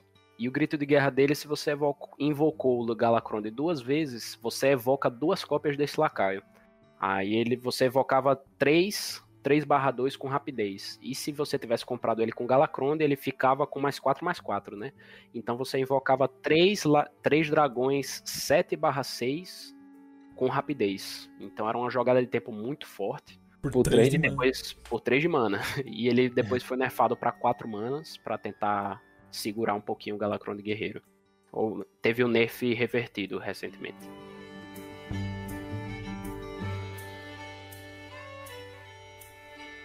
Vamos passar agora para as cartas neutras da expansão, né? Daqui a pouquinho a gente vai falar das cartas da aventura. Mas começando aqui com o custo 1, eu vou citar a Maga de Batalha Fulgurante, só por, por citar que ela é custo 1, 2/2, tá? Porque normalmente é, os custos 1 não são com o status 2/2. E essa carta Só- aqui Só entrou. tinha um corpo, né, do druida. É. Teve aquele que era exclusivo do Druida, agora eles lançaram uma 2/2 custo 1 neutra pra qualquer classe poder usar. E entrou como custo 1 na maioria dos decks agro aí, né? Que chegava botando um 2/2. Demon Hunter amou esse card aí. E é pra provar como, como o Power Creep tava comendo solto, né, nessa expansão. Desnecessariamente. Pra que lançar um, um lacaio neutro, um mana 2/2, pô? Daqui a pouco vão lançar um 3/2, tá ligado? É, pra quê? Daqui a pouco não lançaram, né? Tem, o Xamã tem um dele. Que é um mana 3 Ah, não, mas, mas tem Tem a... sobrecarga. É, é, aí não conta, pô. Tem que ser Mas é puro. um mana. Ah, tá. É, né, no custo 2, a gente teve a Salteadora de Paraquedas, que era um, um lacaio comum. 2 manas 2 barra 2 pirata, que é depois que você jogar um pirata, evoca este lacaio da sua mão. Ela desce, se você jogou um piratinha, ela desce direto da sua mão, né? Evocado direto no campo. Entrou no Guerreiro Pirata e entrou também no, no Token Druid. Show. Custo 3 eu vou falar do Albatroz Azarento. Ele é 4/3 fera e tem como último suspiro colocar dois albatrozes 1/1 no deck do oponente. Por que, que essa carta é interessante? Porque ela dava uma segurada nos Highlander, né? Os Highlander tinha mecânica de se não tiver card repetido no deck, faça tal coisa. Como essa carta jogava dois albatrozes 1/1, o cara ficava com cards repetidos e aí perdia as sinergias de Highlander, né? Então isso Entrou em todo o deck. Entrou, Entrou. em todo o deck, Entrou mesmo. tanto que foi nerfado, né? Virou, virou 4 manas, 4 barra 3, depois foi desnerfado também recentemente para 3 manas. No custo 4, é, de interessante que a gente teve nessa expansão foi o Caçador Presa do Dragão, que era um, um lacaio raro de 4 manas 4 4 E o grito de guerra dele, se o seu oponente controlar um dragão, receba mais 4, mais 4 e rapidez. Então ele vira um 8 barra 8 rapidez se o oponente estiver controlando o dragão. Ele entrou para dar meio que um, um, balanceamento, né? Normalmente a Blizzard lança um, um arquétipo quebrado em uma expansão, e aí depois que ele se mostra quebrado, ela lança uma carta que é counter daquele deck já para dar uma compensada. Nessa expansão ela resolveu fazer diferente, resolveu já lançar um, uma carta que, que fizesse contra né, as maiores sinergias da expansão, que eram com dragões, para poder dar uma segurada no, no, poder absurdo que eles estavam dando, mas nem isso conseguiu segurar. Essa carta viu, viu pouco jogo. Ainda no custo 4, eu vou falar da pilhador, Pilhadora de Tesouros, que eram 4 manas, 4/2 raro, pirata, que tinha como grito de guerra equipe uma das suas armas destruídas. Ela foi muito útil no, no, no Galacron no Galacron, não, desculpa, no Guerreiro Pirata, né? Pra, que o pirata. Bomb Warrior também. Bomb Warrior, o Guerreiro Pirata também, porque é, eles se, se utilizam muito de armas, né? E aí é bom, você coloca a, um corpo 4 mantos 4/2, né? Um, um 4/2 e ainda equipa a arma. Se você estivesse no, no Bomb Warrior, a arma lá, né, que bota as bombinhas, ela custava 4 manas. Então você acabava botando meio que de graça esse corpo 4/2. Viu muito jogo. Recentemente ela entrou no, no Xamã Evolve também, que usava a arma, né? Sim. Ela entrou no padrão também. É. Ah, você tá falando do padrão, né? É aquele é, Xamã, Evolve, Xamã Evolve. Que uhum. tinha aquela arma socadeira. Com a socadeira. Isso. Uhum. Exatamente. Outra carta do custo 4 que eu acho que foi a mais importante do, da curva foi o Corruptor Sem Rosto. Ele era um, um lacaio raro, custo 4, 4 barra 4, tinha rapidez. Ele é custo 5. Ele, ele é, é custo 5. Mas ele foi nerfado. Não, mas ele foi nerfado, foi só o ataque. É. Não, ele era custo 4. Não era não. Não, ele era custo 5, 5 barra 4. Certeza, velho. Vamos procurar Sim. aqui. Procurar. Eu tô com efeito Mandela aqui, peraí. Pode procurar aí.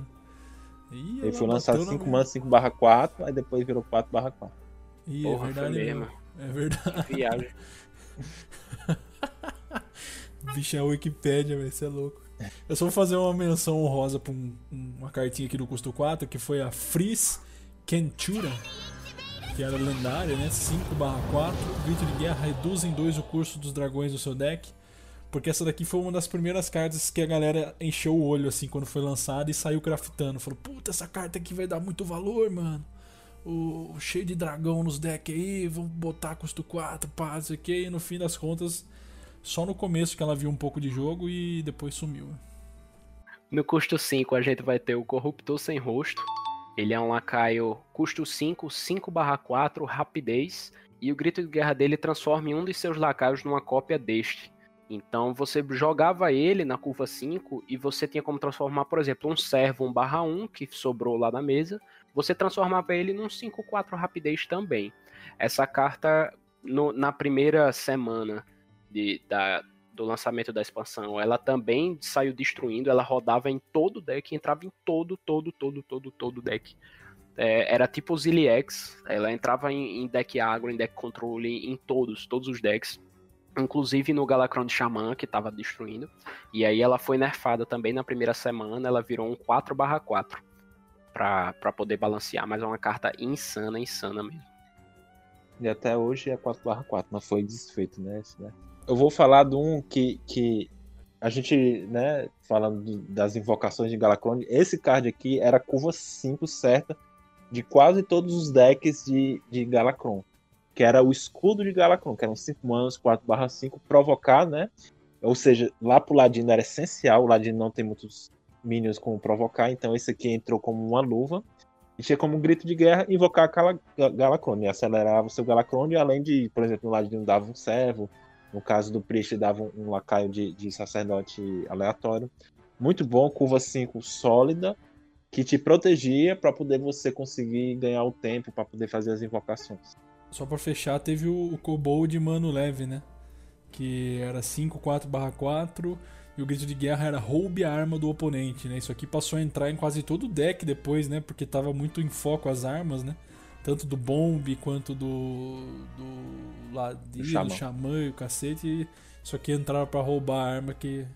Até para segurar um pouco o agro, né? Do Demon Hunter que vinha com as armas loucas pra cima. Isso aqui também Passou a estar ali dentro de todo o deck para poder segurar um pouco essas armas. né? No custo 6 teve de importante que só o Kronks Casco Dracônico, né? Que foi a lendária. Que ela tinha sinergia com o Galacrond, ela era 6/6 e o grito de guerra era Compre Galacrond. Se você já tiver, né, com ele, se você já for o Galacrond, já tiver jogado ele transformado seu herói em Galacrond, solte uma devastação. E aí vem o texto de novo da Blizzard que não deixa muito claro né, o que que é uma devastação. né. A devastação ela tinha algumas opções de feitiços que eram bem fortes assim. Eu não vou falar todos, mas era assim, tipo, dê 5 de dano em todos os lacaios da mesa, ou invoque um dragão 8/8 com provocar, enfim, era um bônus ali, um feitiço bem fortão assim, Pra você além de jogar o 6/6 e ainda é, aproveitar dessa mecânica de já estar como Galacrond e arrebentar ainda mais, né? Então era basicamente isso. A maioria dos decks que tinham Galacron entravam com o Kronks aí pra comprar ele ou aproveitar soltando uma devastação.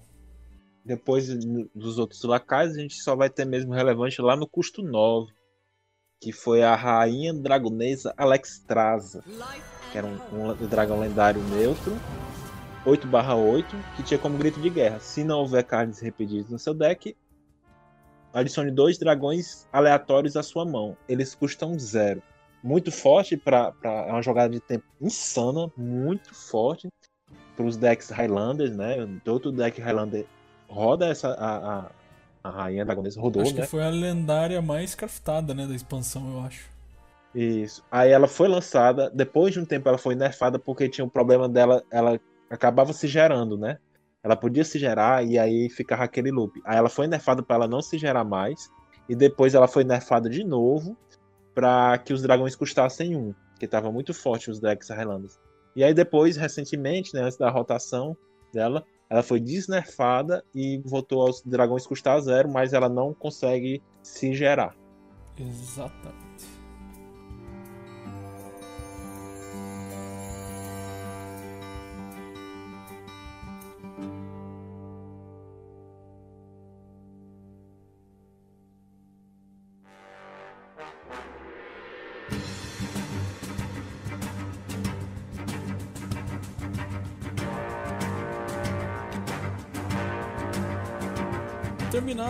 Falar aqui então os cards da expansão, vamos dar uma passadinha agora nos cards da aventura, né? São poucos cards, a gente vai pescar aqui os mais interessantes. Vou começar falando aqui do Druida, uma carta que, que entrou no, nos token basicamente, né? O Vento Crescente, que é um feitiço custo 2 e ele é duplo, né? Então pode jogar ele duas vezes. E ele tem escolha 1 compre um card ou evoque uma águia 3/2. Normalmente no deck token você ia querer evocar a águia 3/2, né? Mas se ela entrasse em um outro tipo de deck ou se você tivesse precisando, você podia usar para comprar card. Sim, muito utilizado esse card aí pra. Todo, to- quase do deck de druida rodava esse cardzinho. Muito forte, muito forte mesmo. No caçador a gente teve duas cartinhas bem legais pra ele que, que tem assim em seu respectivo deck elas foram muito muito importantes. A primeira é o Odor Fresco, é um feitiço de duas manas comum. Ele é feitiço duplo também e ele diz conceda mais dois mais dois a uma fera. Isso daí deu a consistência que estava faltando, principalmente no modo livre, pro, pro caçador conseguir ter um, ter um deck de feras forte, né? Ter um, um, um deck agressivo forte. Porque acontecia de você jogar as feras, mas os- elas ficam lá nos gritos de guerra dela mesmo e, e não tem um escalonamento, né? Não, não fica mais poderosas. A- a- o oponente não é punido por deixar feras na mesa, como ele é punido se deixar é, mecanoides na mesa ou piratas na mesa, por exemplo. E agora ele é, ele é um jeito de punir o jogador se ele não limpar suas feras. É muito boa essa carta. E outra carta que viu no, no Dragon Hunter, na- no, no outro Hunter tribal, né? Que ele tem quase todas as tribos, foi o Draco Putrinicho. É um dragão raro, custo 5, 6/5. E o grito de guerra dele, se você tiver na mão um dragão, destrua um lacaio inimigo aleatório. Então ele é como se fosse o disparo mortal que você jogava Isso é se você tivesse um demais. dragão na mão. Muito, Demais. muito forte. Ele, é- ele rodava no Dragon Hunter, ele servia pra já limpar a mesa, era uma remoção muito boa, deixava um corpo excelente no campo. Era um, era um deck mid-range muito forte o Dragon Hunter. Até hoje ele, você pode rodar ele no livre se você adicionar outras coisas, como a, a Spiteful e, e outras, outros feitiços Essa carta pra mid-range. mim, né? igual o Jubalta, devia ser lendária. É muito forte mesmo. Passando pro mago aqui, eu vou falar a única carta que acho que vale a pena. Inclusive eu fiz a aventura da- do lado dos exploradores só pra pegar ela. Pra pegar ela, né? Exatamente. Que é o incrível Reno. Que é a- o card de herói que chegou pro mago. Ele é custo 10. E o grito de guerra dele é um texto meio controverso, mas enfim, ele faz todos os lacaios sumirem. Puff. O que, que significa isso? Significa que o- os lacaios eles vão desaparecer completamente, né? Eles são como se fossem removidos do jogo, não como se eles morressem. Eles não ativam nenhum último suspiro, eles não vão pro cemitério, eles só, eles só morrem, só somem mesmo, Some. desa- Como se desaparecem. nunca tivessem sido jogados. Exatamente. É como se fosse o exílio do Magic. In- Inclusive, então, é mais forte ainda do que o, aquela praga lá do, do, do Priest, né? Porque você podia trazer de volta os lacaios silenciados e mortos. Esses aqui, os lacaios nem podiam ser voltar Sim. mais, né? E ele equipa um poder heróico passivo, né? Todo início do turno dele, ele evoca um feitiço Ele lança, aleatório. né? né? o, que será que isto faz, o nome do poder heróico? Qualquer classe. Ele, lança um feitiço aleatório de, de qualquer, qualquer classe. classe. E os alvos também são aleatórios. Então vira um RNG ali todo início de turno. Essa carta é muito legal por dois motivos. Primeiro, pela importância do Reno na, na, na lore, né? Ele, ele na lore, ele finalmente vira um dragão no final da aventura, né? Porque, pra quem não conhece, lá em, em Karazhan existia uma, uma carta que chamava o, o Curador, né? E é, o pessoal comentou sobre ela no, no episódio. Se você não assistiu o episódio do. do- não assistiu, é, se você não ouviu o episódio sobre Karazhan, pode, pode ligar lá que ficou bem legal. O, o curador ele é uma lendária que compra um Murloc, um dragão e uma fera do seu deck. E no anúncio de Karazhan, no trailer do anúncio, o, o curador aparecia numa piscina com um Murloc, com uma fera e com um reno. E aí todo mundo ficou especulando: nossa, será que o reno é um dragão? Será que ele é o, o aspecto humano de um dragão? E aí, quando foi na aventura, eles realmente transformaram o Reno em um dragão, o Renegus. E, e, e ele é um dragão jovem, por isso que ele. Um, um, um aspecto dracônico jovem, por isso que ele não conhecia seu potencial ainda. Ele tava achando que ele era um humano. Mas na verdade ele é um aspecto dracônico. Foda, hein? Muito legal. Esse é o incrível reino. quando anunciaram o Incrível Reino, eu fiquei todo esperançoso, porque eu pensei, poxa, finalmente, né? Eu, eu achei que só a- a- as cartas de. ou as classes de, de- da Liga do Amal iam receber cartas de herói, mas eles estavam guardando as cartas de herói da Liga dos Exploradores pra aventura. Porra, era isso, agora faz todo sentido da lore e tal, não sei o quê. Mas não, e eles anunciaram que ia ter quatro lendárias nessa expansão. E uma delas, a primeira que eles anunciaram foi o Reino. Aí eu pensei, porra, as outras três são as outras. Os outros membros da Liga dos Exploradores, né? As outras lendárias e lá, tal, mas não. Foram lendários completamente aleatórios que não tinham sentido com nada, nada. Foi, foi só pra encher linguiça mesmo. Eu fiquei extremamente decepcionado com, com a Blizzard por não lançar cartas de herói dos outros, dos outros membros da liga, tanto que ficou desbalanceado, né, no meta. Exatamente. A gente teve ainda na continuação da, da- dessa aventura o card de Paladino, né? Que basicamente só um viu mesmo de verdade o jogo, que foi o Robô Bala, né? Que era um mecanoide 2 manos 2 barra 2, que ele tinha o Renascer, né? A mecânica lá de Renascer, que a gente explicou. E ele, o- ele, ele era um drop 2 bem sólido para poder o Paladino brigar ali na mesa no começo do jogo, tanto no Paladino puro quanto em outros arquétipos de Paladino. Perfeito. Ele era tipo uma versão 2019 Piorada. do minibot, né? É, o- pior, o mini, sim. o mini roubo, né? É, Que- o- que- Mini robô. Mini robô.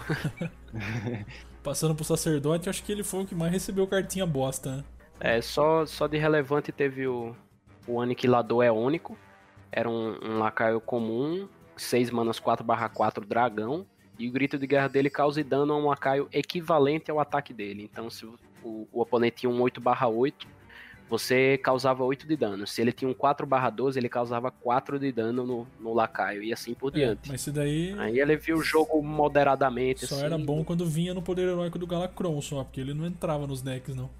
Era mais pra, pra vir É, na- como uma isso. remoção ali na, no tap. A gente teve então também o Ladino, né? A carta do Ladino, a única que realmente valia a pena colocar no deck era a Singrante. Dois manos, 1 barra 3, um lacaio comum, pirata, que tinha furtividade e último suspiro. Compre um card. Era a maneira do Ladino continuar comprando carta, né? Ladino nessa época aqui não tinha muita sinergia com pirata, embora ela fosse pirata, né? Então ela eu- se utilizava mais para poder fazer algum tipo de troca ali no começo, né? Principalmente contra o deck agressivo. E além disso, comprar carta. Eu utilizei muito esse card no meu, meu, meu Ladino. Principalmente para poder bater de frente com os Dragon Hunter. Né? Dragon Hunter era um deck muito opressivo, muito forte. E aí você precisava tentar, no começo do jogo, segurar um pouco essa agressividade. E ela ajudava a segurar essa agressividade. E além de comprar um card. Falando do, do Xamã, o Xamã recebeu uma das outras lendárias, né? O Xamã, mesmo sendo da Liga do Mal, ele recebeu uma lendária nessa expansão, que foi o, o Punho de Raden. É uma arma, 4 manas, 1 barra 4, lendária. E ela tem o mesmo efeito da, da do Atiesh, que é a arma do, do o cajado do Medivh, né? Lá de Karazhan também. E eu- o texto dela é: depois que você lançar um feitiço, evoque um lacaio lendário com o mesmo custo. Perca um de durabilidade. É uma, uma arma, enfim, sem sal, com efeito repeteco, né? Que, que já tinha com a Tiesh. E eh, feita, assim, parece que foi feita às pressas. Parece que eles estavam planejando fazer o- as cartas de herói do, do- da Liga dos Exploradores e desistiram no meio. Não conseguiram fazer a tempo. Enfim, uma, uma carta bem genérica que não tem identidade própria. Esculhambo mesmo. Ficou, ficou bem paia mesmo. Até a arte é meio bosta. E o que ficou pior do que essa carta aí foram os cards de bruxo. Nenhum viu o jogo. Só vou falar do Serviçal Malévolo, que é um mana 2 barra 1 demônio, porque ele tá no BG. É. Que ele tinha como te suspiro, conceder o ataque deste lacaio a um lacaio aliado E até aleatório. no BG é ruim, né? Pra dizer que ele nunca viu o jogo, ele viu um, um pouquinho de jogo num Zulok, que vai aparecer um pouquinho mais pra frente, mas também bem rápido, depois sumiu. Até no BG ela é meio ruim, né? Meio é elogio. Sim, péssimo. É um dos piores drop tier 1 pra pegar. Pro guerreiro aqui eu vou falar da Capitã Temerária, que ela custa 1/3 pirata.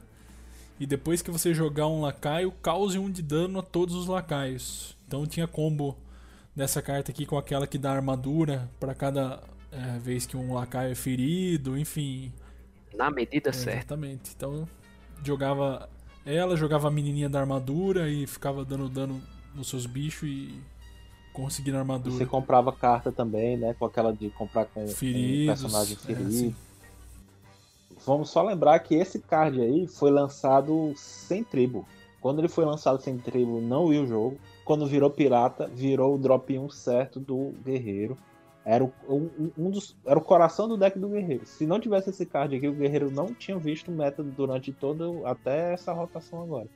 Porque era o que fazia o guerreiro comprar carta, né? Ela, ela conseguia ser comprada pela âncora, como você usava.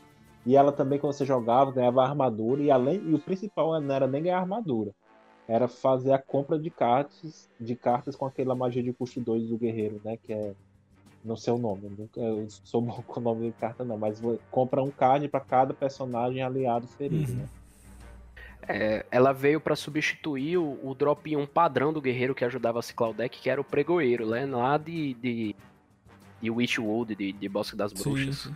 Que ele Sim. comprava um lacaio com, com rapidez. Ela foi a, a peça primordial pra fazer rodar o, o guerreiro mesmo. Se Ela, ela era cola em todo o deck de guerreiro que tinha. Se não fosse essa carta, o guerreiro realmente não teria visto o jogo, como o Daniel comentou. É uma carta bem forte e você consegue fazer coisas insanas com ela. Comprar muita carta, dar muito dano, limpar mesas absurdas, é, Se curar, ganhar muita armadura, muita mesmo. É, é uma, uma coisa de insana essa carta. Ela é muito, muito, muito boa. Passar agora para as cartas neutras.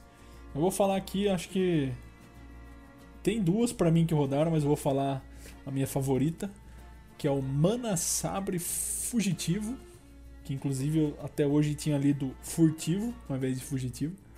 Porque ele tem furtividade, né? Ele é 3/5, furtividade, é uma fera, é épico, né? Pode ter dois. E sempre que esse lacaio atacar, receba um cristal de mana só nesse turno. Então é basicamente como se você jogasse uma moeda quando ele ataca. Esse aqui entrou no Highlander Mage. Eu usei no Highlander Mage como drop 4 ali para poder é, justamente no jogar ele no turno 4, aí no turno 5 atacava com ele, ficava com 6 de mana, jogava a Draconidia lá que deixava o feitiço custando zero, e aí já metia uma box na cara do cara, ou já metia outra coisa. e era isso aí. Ou aquela invocação de 8 E, manas, invocação né? de 8 manas. Sim, vai. Eu vou falar de uma que eu utilizei demais, demais, demais. Até apareceu um drop 5 melhor, que foi a Valentona Pistoleira. Que eram 5 manas, 5 barra 5 épico, grito de, de guerra. Cards inimigos com grito de guerra custam 5 a mais no próximo turno. Isso aqui é, é o, o, Repugnas. o Repugnas, só que pra lacaios, né? Isso aqui, e melhor, né? Você podia ter dois no deck. Isso aqui rodou no meu Galacon Rogue. É, era muito importante você jogar isso aqui antes do adversário, né? Se você tivesse numa, numa mirror, né? Porque você atrasava muito. O Rogue ele se beneficia muito do, do- dos lacais, dos lacais não, dos servos. Os servos têm grito de guerra. E sem contar que, por exemplo, se você estivesse enfrentando um bruxo, o bruxo também precisava de muito grito de guerra. Era muito forte. Você atrasava muito o jogo do oponente jogando esse card aqui. E lembrando que o Ladino tem um passo furtivo, né? Conseguia jogar dois, três, quatro vezes na partida isso aqui, atrasando demais o, o jogo do oponente. Foi muito bom, muito. Utilizei demais, demais, demais esse card aqui. E também para atrasar o Hunter Desgraçado, né? Que era outro que tinha uns gritos de, de guerra forte. Nessa época aqui foi o meu foi o meu principal deck que eu tinha mais dificuldade de vencer, o Dragon Hunter. Uma última menção honrosa foi o General Celeste Craig. Crag, né? Dependendo do sotaque seu. Era um, um lacaio lendário, custo 4, 2/3 pirata. Ele tinha provocar e o grito de guerra dele, se você tiver jogado uma missão nesta partida, evoque um papagaio 4-2 com rapidez. Então essa missão também servia se fosse uma side quest, eh, se fosse uma tarefa, e mas mais comumente ele rodava em decks que tinham missões mesmo, que tinham quests mesmo. Eu rodei muito essa carta no, no, no Quest Shaman, né? Que duplicava o grito de guerra, inclusive dupliquei o grito de guerra dele várias vezes, evocava dois papagaiozinhos. Já ajudava muito a controlar a mesa. E ele tem provocar, né? Ele te protege de certa forma. E ainda evoca o papagaio para te ajudar a brigar pela mesa. É uma carta muito boa para deck de missão, porque deck de missão, naturalmente, você tem uma carta menos e você perde o turno 1. Então ele, ele é uma carta que tá, começa já muito atrás no jogo. E ele ajuda a dar esse gás pro deck conseguir se manter, ó, voltar pro jogo, né? E o papagaio era fera, né? Era uma fera. Lembra no grande torneio que tinha uma carta que, que era um pirata montado num papagaio? Esse daí, ó. Ele voltou como, como essa carta. Ah, é? é? Fala ele mesmo, esse grande torneio que ele tem investida, né? Uns Isso, que 6 tem- manas, 4 barra 4, 6. 6. 7 manas, É 4 mesmo. barra 6. Ele, ele tinha o, a zoeirinha no nome que era Charge, né? Ao invés de Charge só. Ele tinha vários R's pra imitar um pirata falando Arge. é o mesmo. Que é o mesmo. o inglês, né? O One Char. É a mesma dupla. O É, nome em inglês era o Sky Captain Craig. E ele voltou aí como Craig de novo e o seu papagaiozinho. É o mesmo card. Tipo uma releitura. Inclusive é um herói lá no BG, né? Exatamente. Fica aí a curiosidade. É, ele é no no Despertar de Galacron, ele é o General Celeste Craig e no grande torneio ele é o Capitão Celeste Craig É, exatamente, olha. em, em português. É ele mesmo, caramba, não tinha percebido, muito bom. Também não tinha percebido, não. Exatamente. Massa.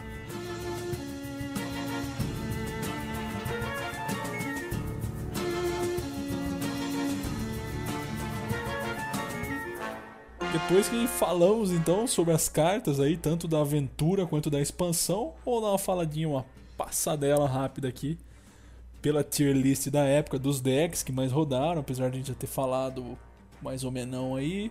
Solta aí, Daniel. O que aconteceu, né? A gente teve. Assim que lançou o deck mais opressor. Apareceu o deck mais opressor da história e também era o mais jogado, que era o Galacron, Xamã. Só que ele foi rapidamente nerfado, né? Como o Rafa falou. E aí o meta dele foi se ajustando e o que, é que a gente tinha muito forte no começo, depois dos nerfs do Galacron Xamã. Era o Galacron Warrior e o Pirate Warrior, como a gente tinha falado. A gente tinha também o, o, o Ladino de Último Suspiro. Tinha, o Galacron Xamã ele ainda aparecia, mas ele tava mais fraco. E o Hunter tava começando a agarrar posições. Ele vai ficar muito forte com o tempo. Mas ainda tinha o Face Hunter e o Highlander Hunter, que eram muito fortes. E junto com isso tinha o Galacron Rogue também, que estava bem forte. Isso já no começo da expansão. Depois que chegou as, chegaram as aventuras, foi o que aconteceu? O Hunter se consolidou. Ele ficou como o deck, um dos decks mais fortes e mais jogados. O pessoal jogava muito de Hunter na época. E o Dragon Hunter o, e, o, e o Galacron Rogue foram os, os principais decks depois que chegou a aventura. E aí, como eu falei, tinha um Mac Paladin. O Mac Paladin que tinha aquela, aquela side quest que o Rafa falou, que dava buff nos minions, e tinha uns, uns Maczinhos. Tinha também um, um Resurrect Priest. O Priest basicamente só jogava com esse, que ele se utilizava da, da, da missão lá de Udun, que, é, que, que dava. que buffava os lacaios e recuperava vida. E a gente ainda tinha o, o druida lá de engrandecimento, né? Que era como se fosse um Big Druida e o Galacron Warrior continuava forte, enquanto, não, enquanto ele não levou Nef, ele continuou forte. Por fim, né, a, a, a, e é isso. É, por fim é isso, é, acabou desse E é jeito. isso.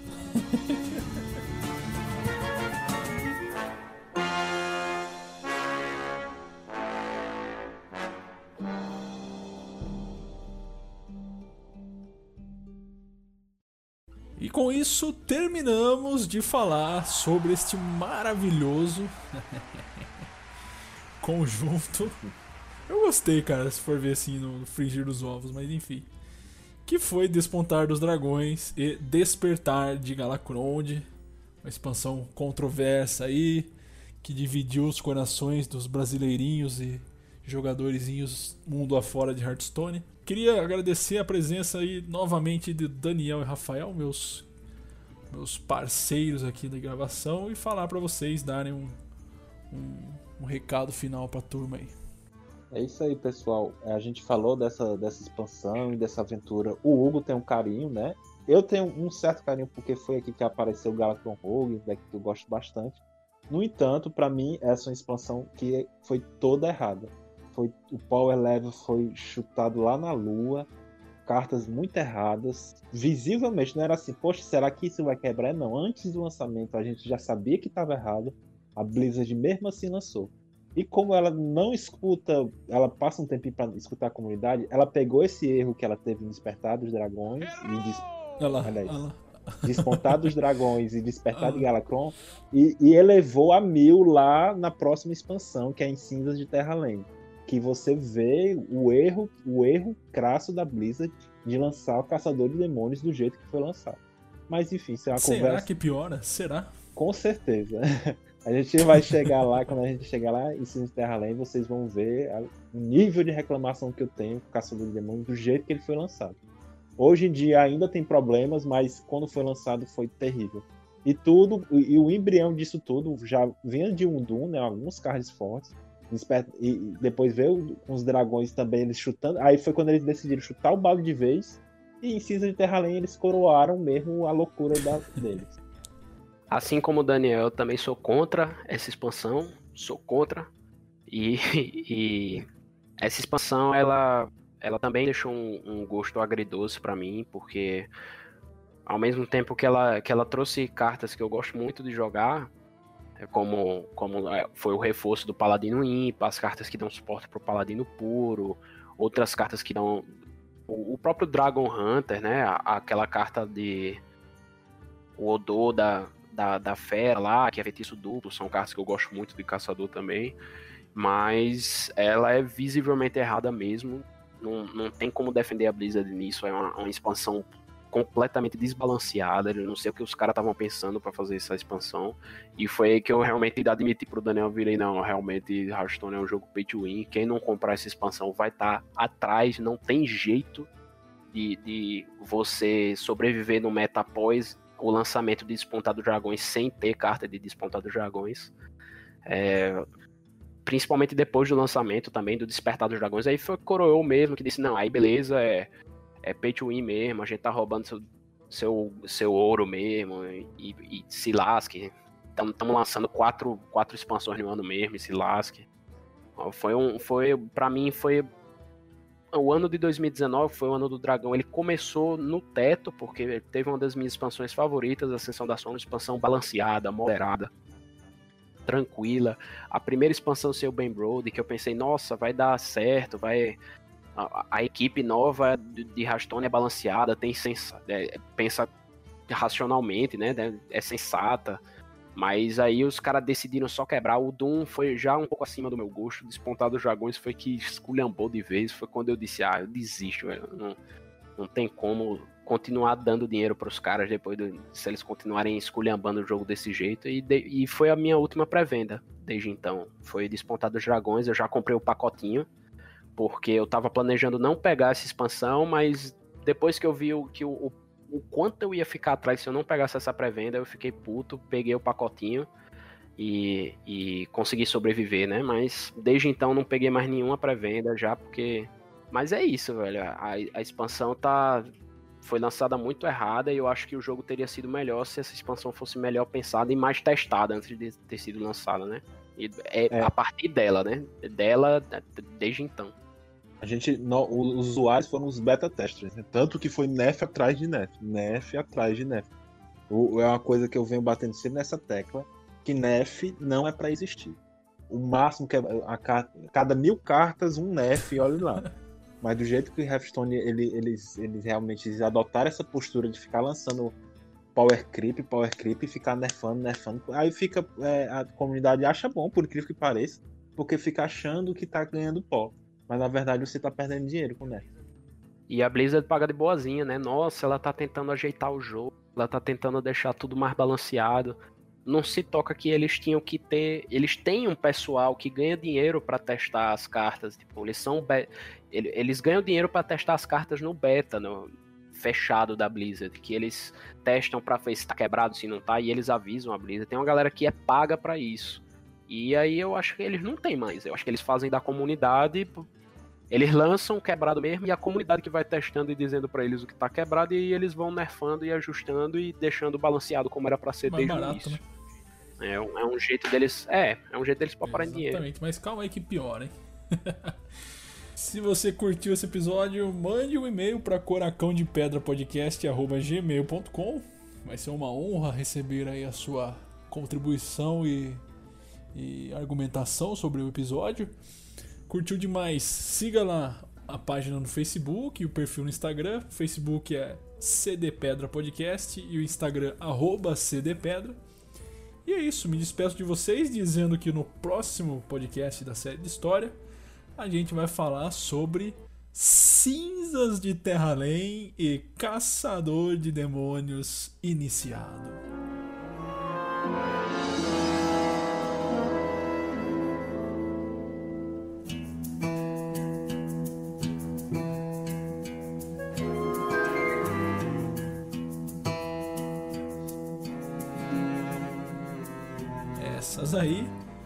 fazem parte da 14 nova coleção lançada por Hearthstone. Eu espero vocês lá. Muito obrigado mais uma vez pela paciência e fui.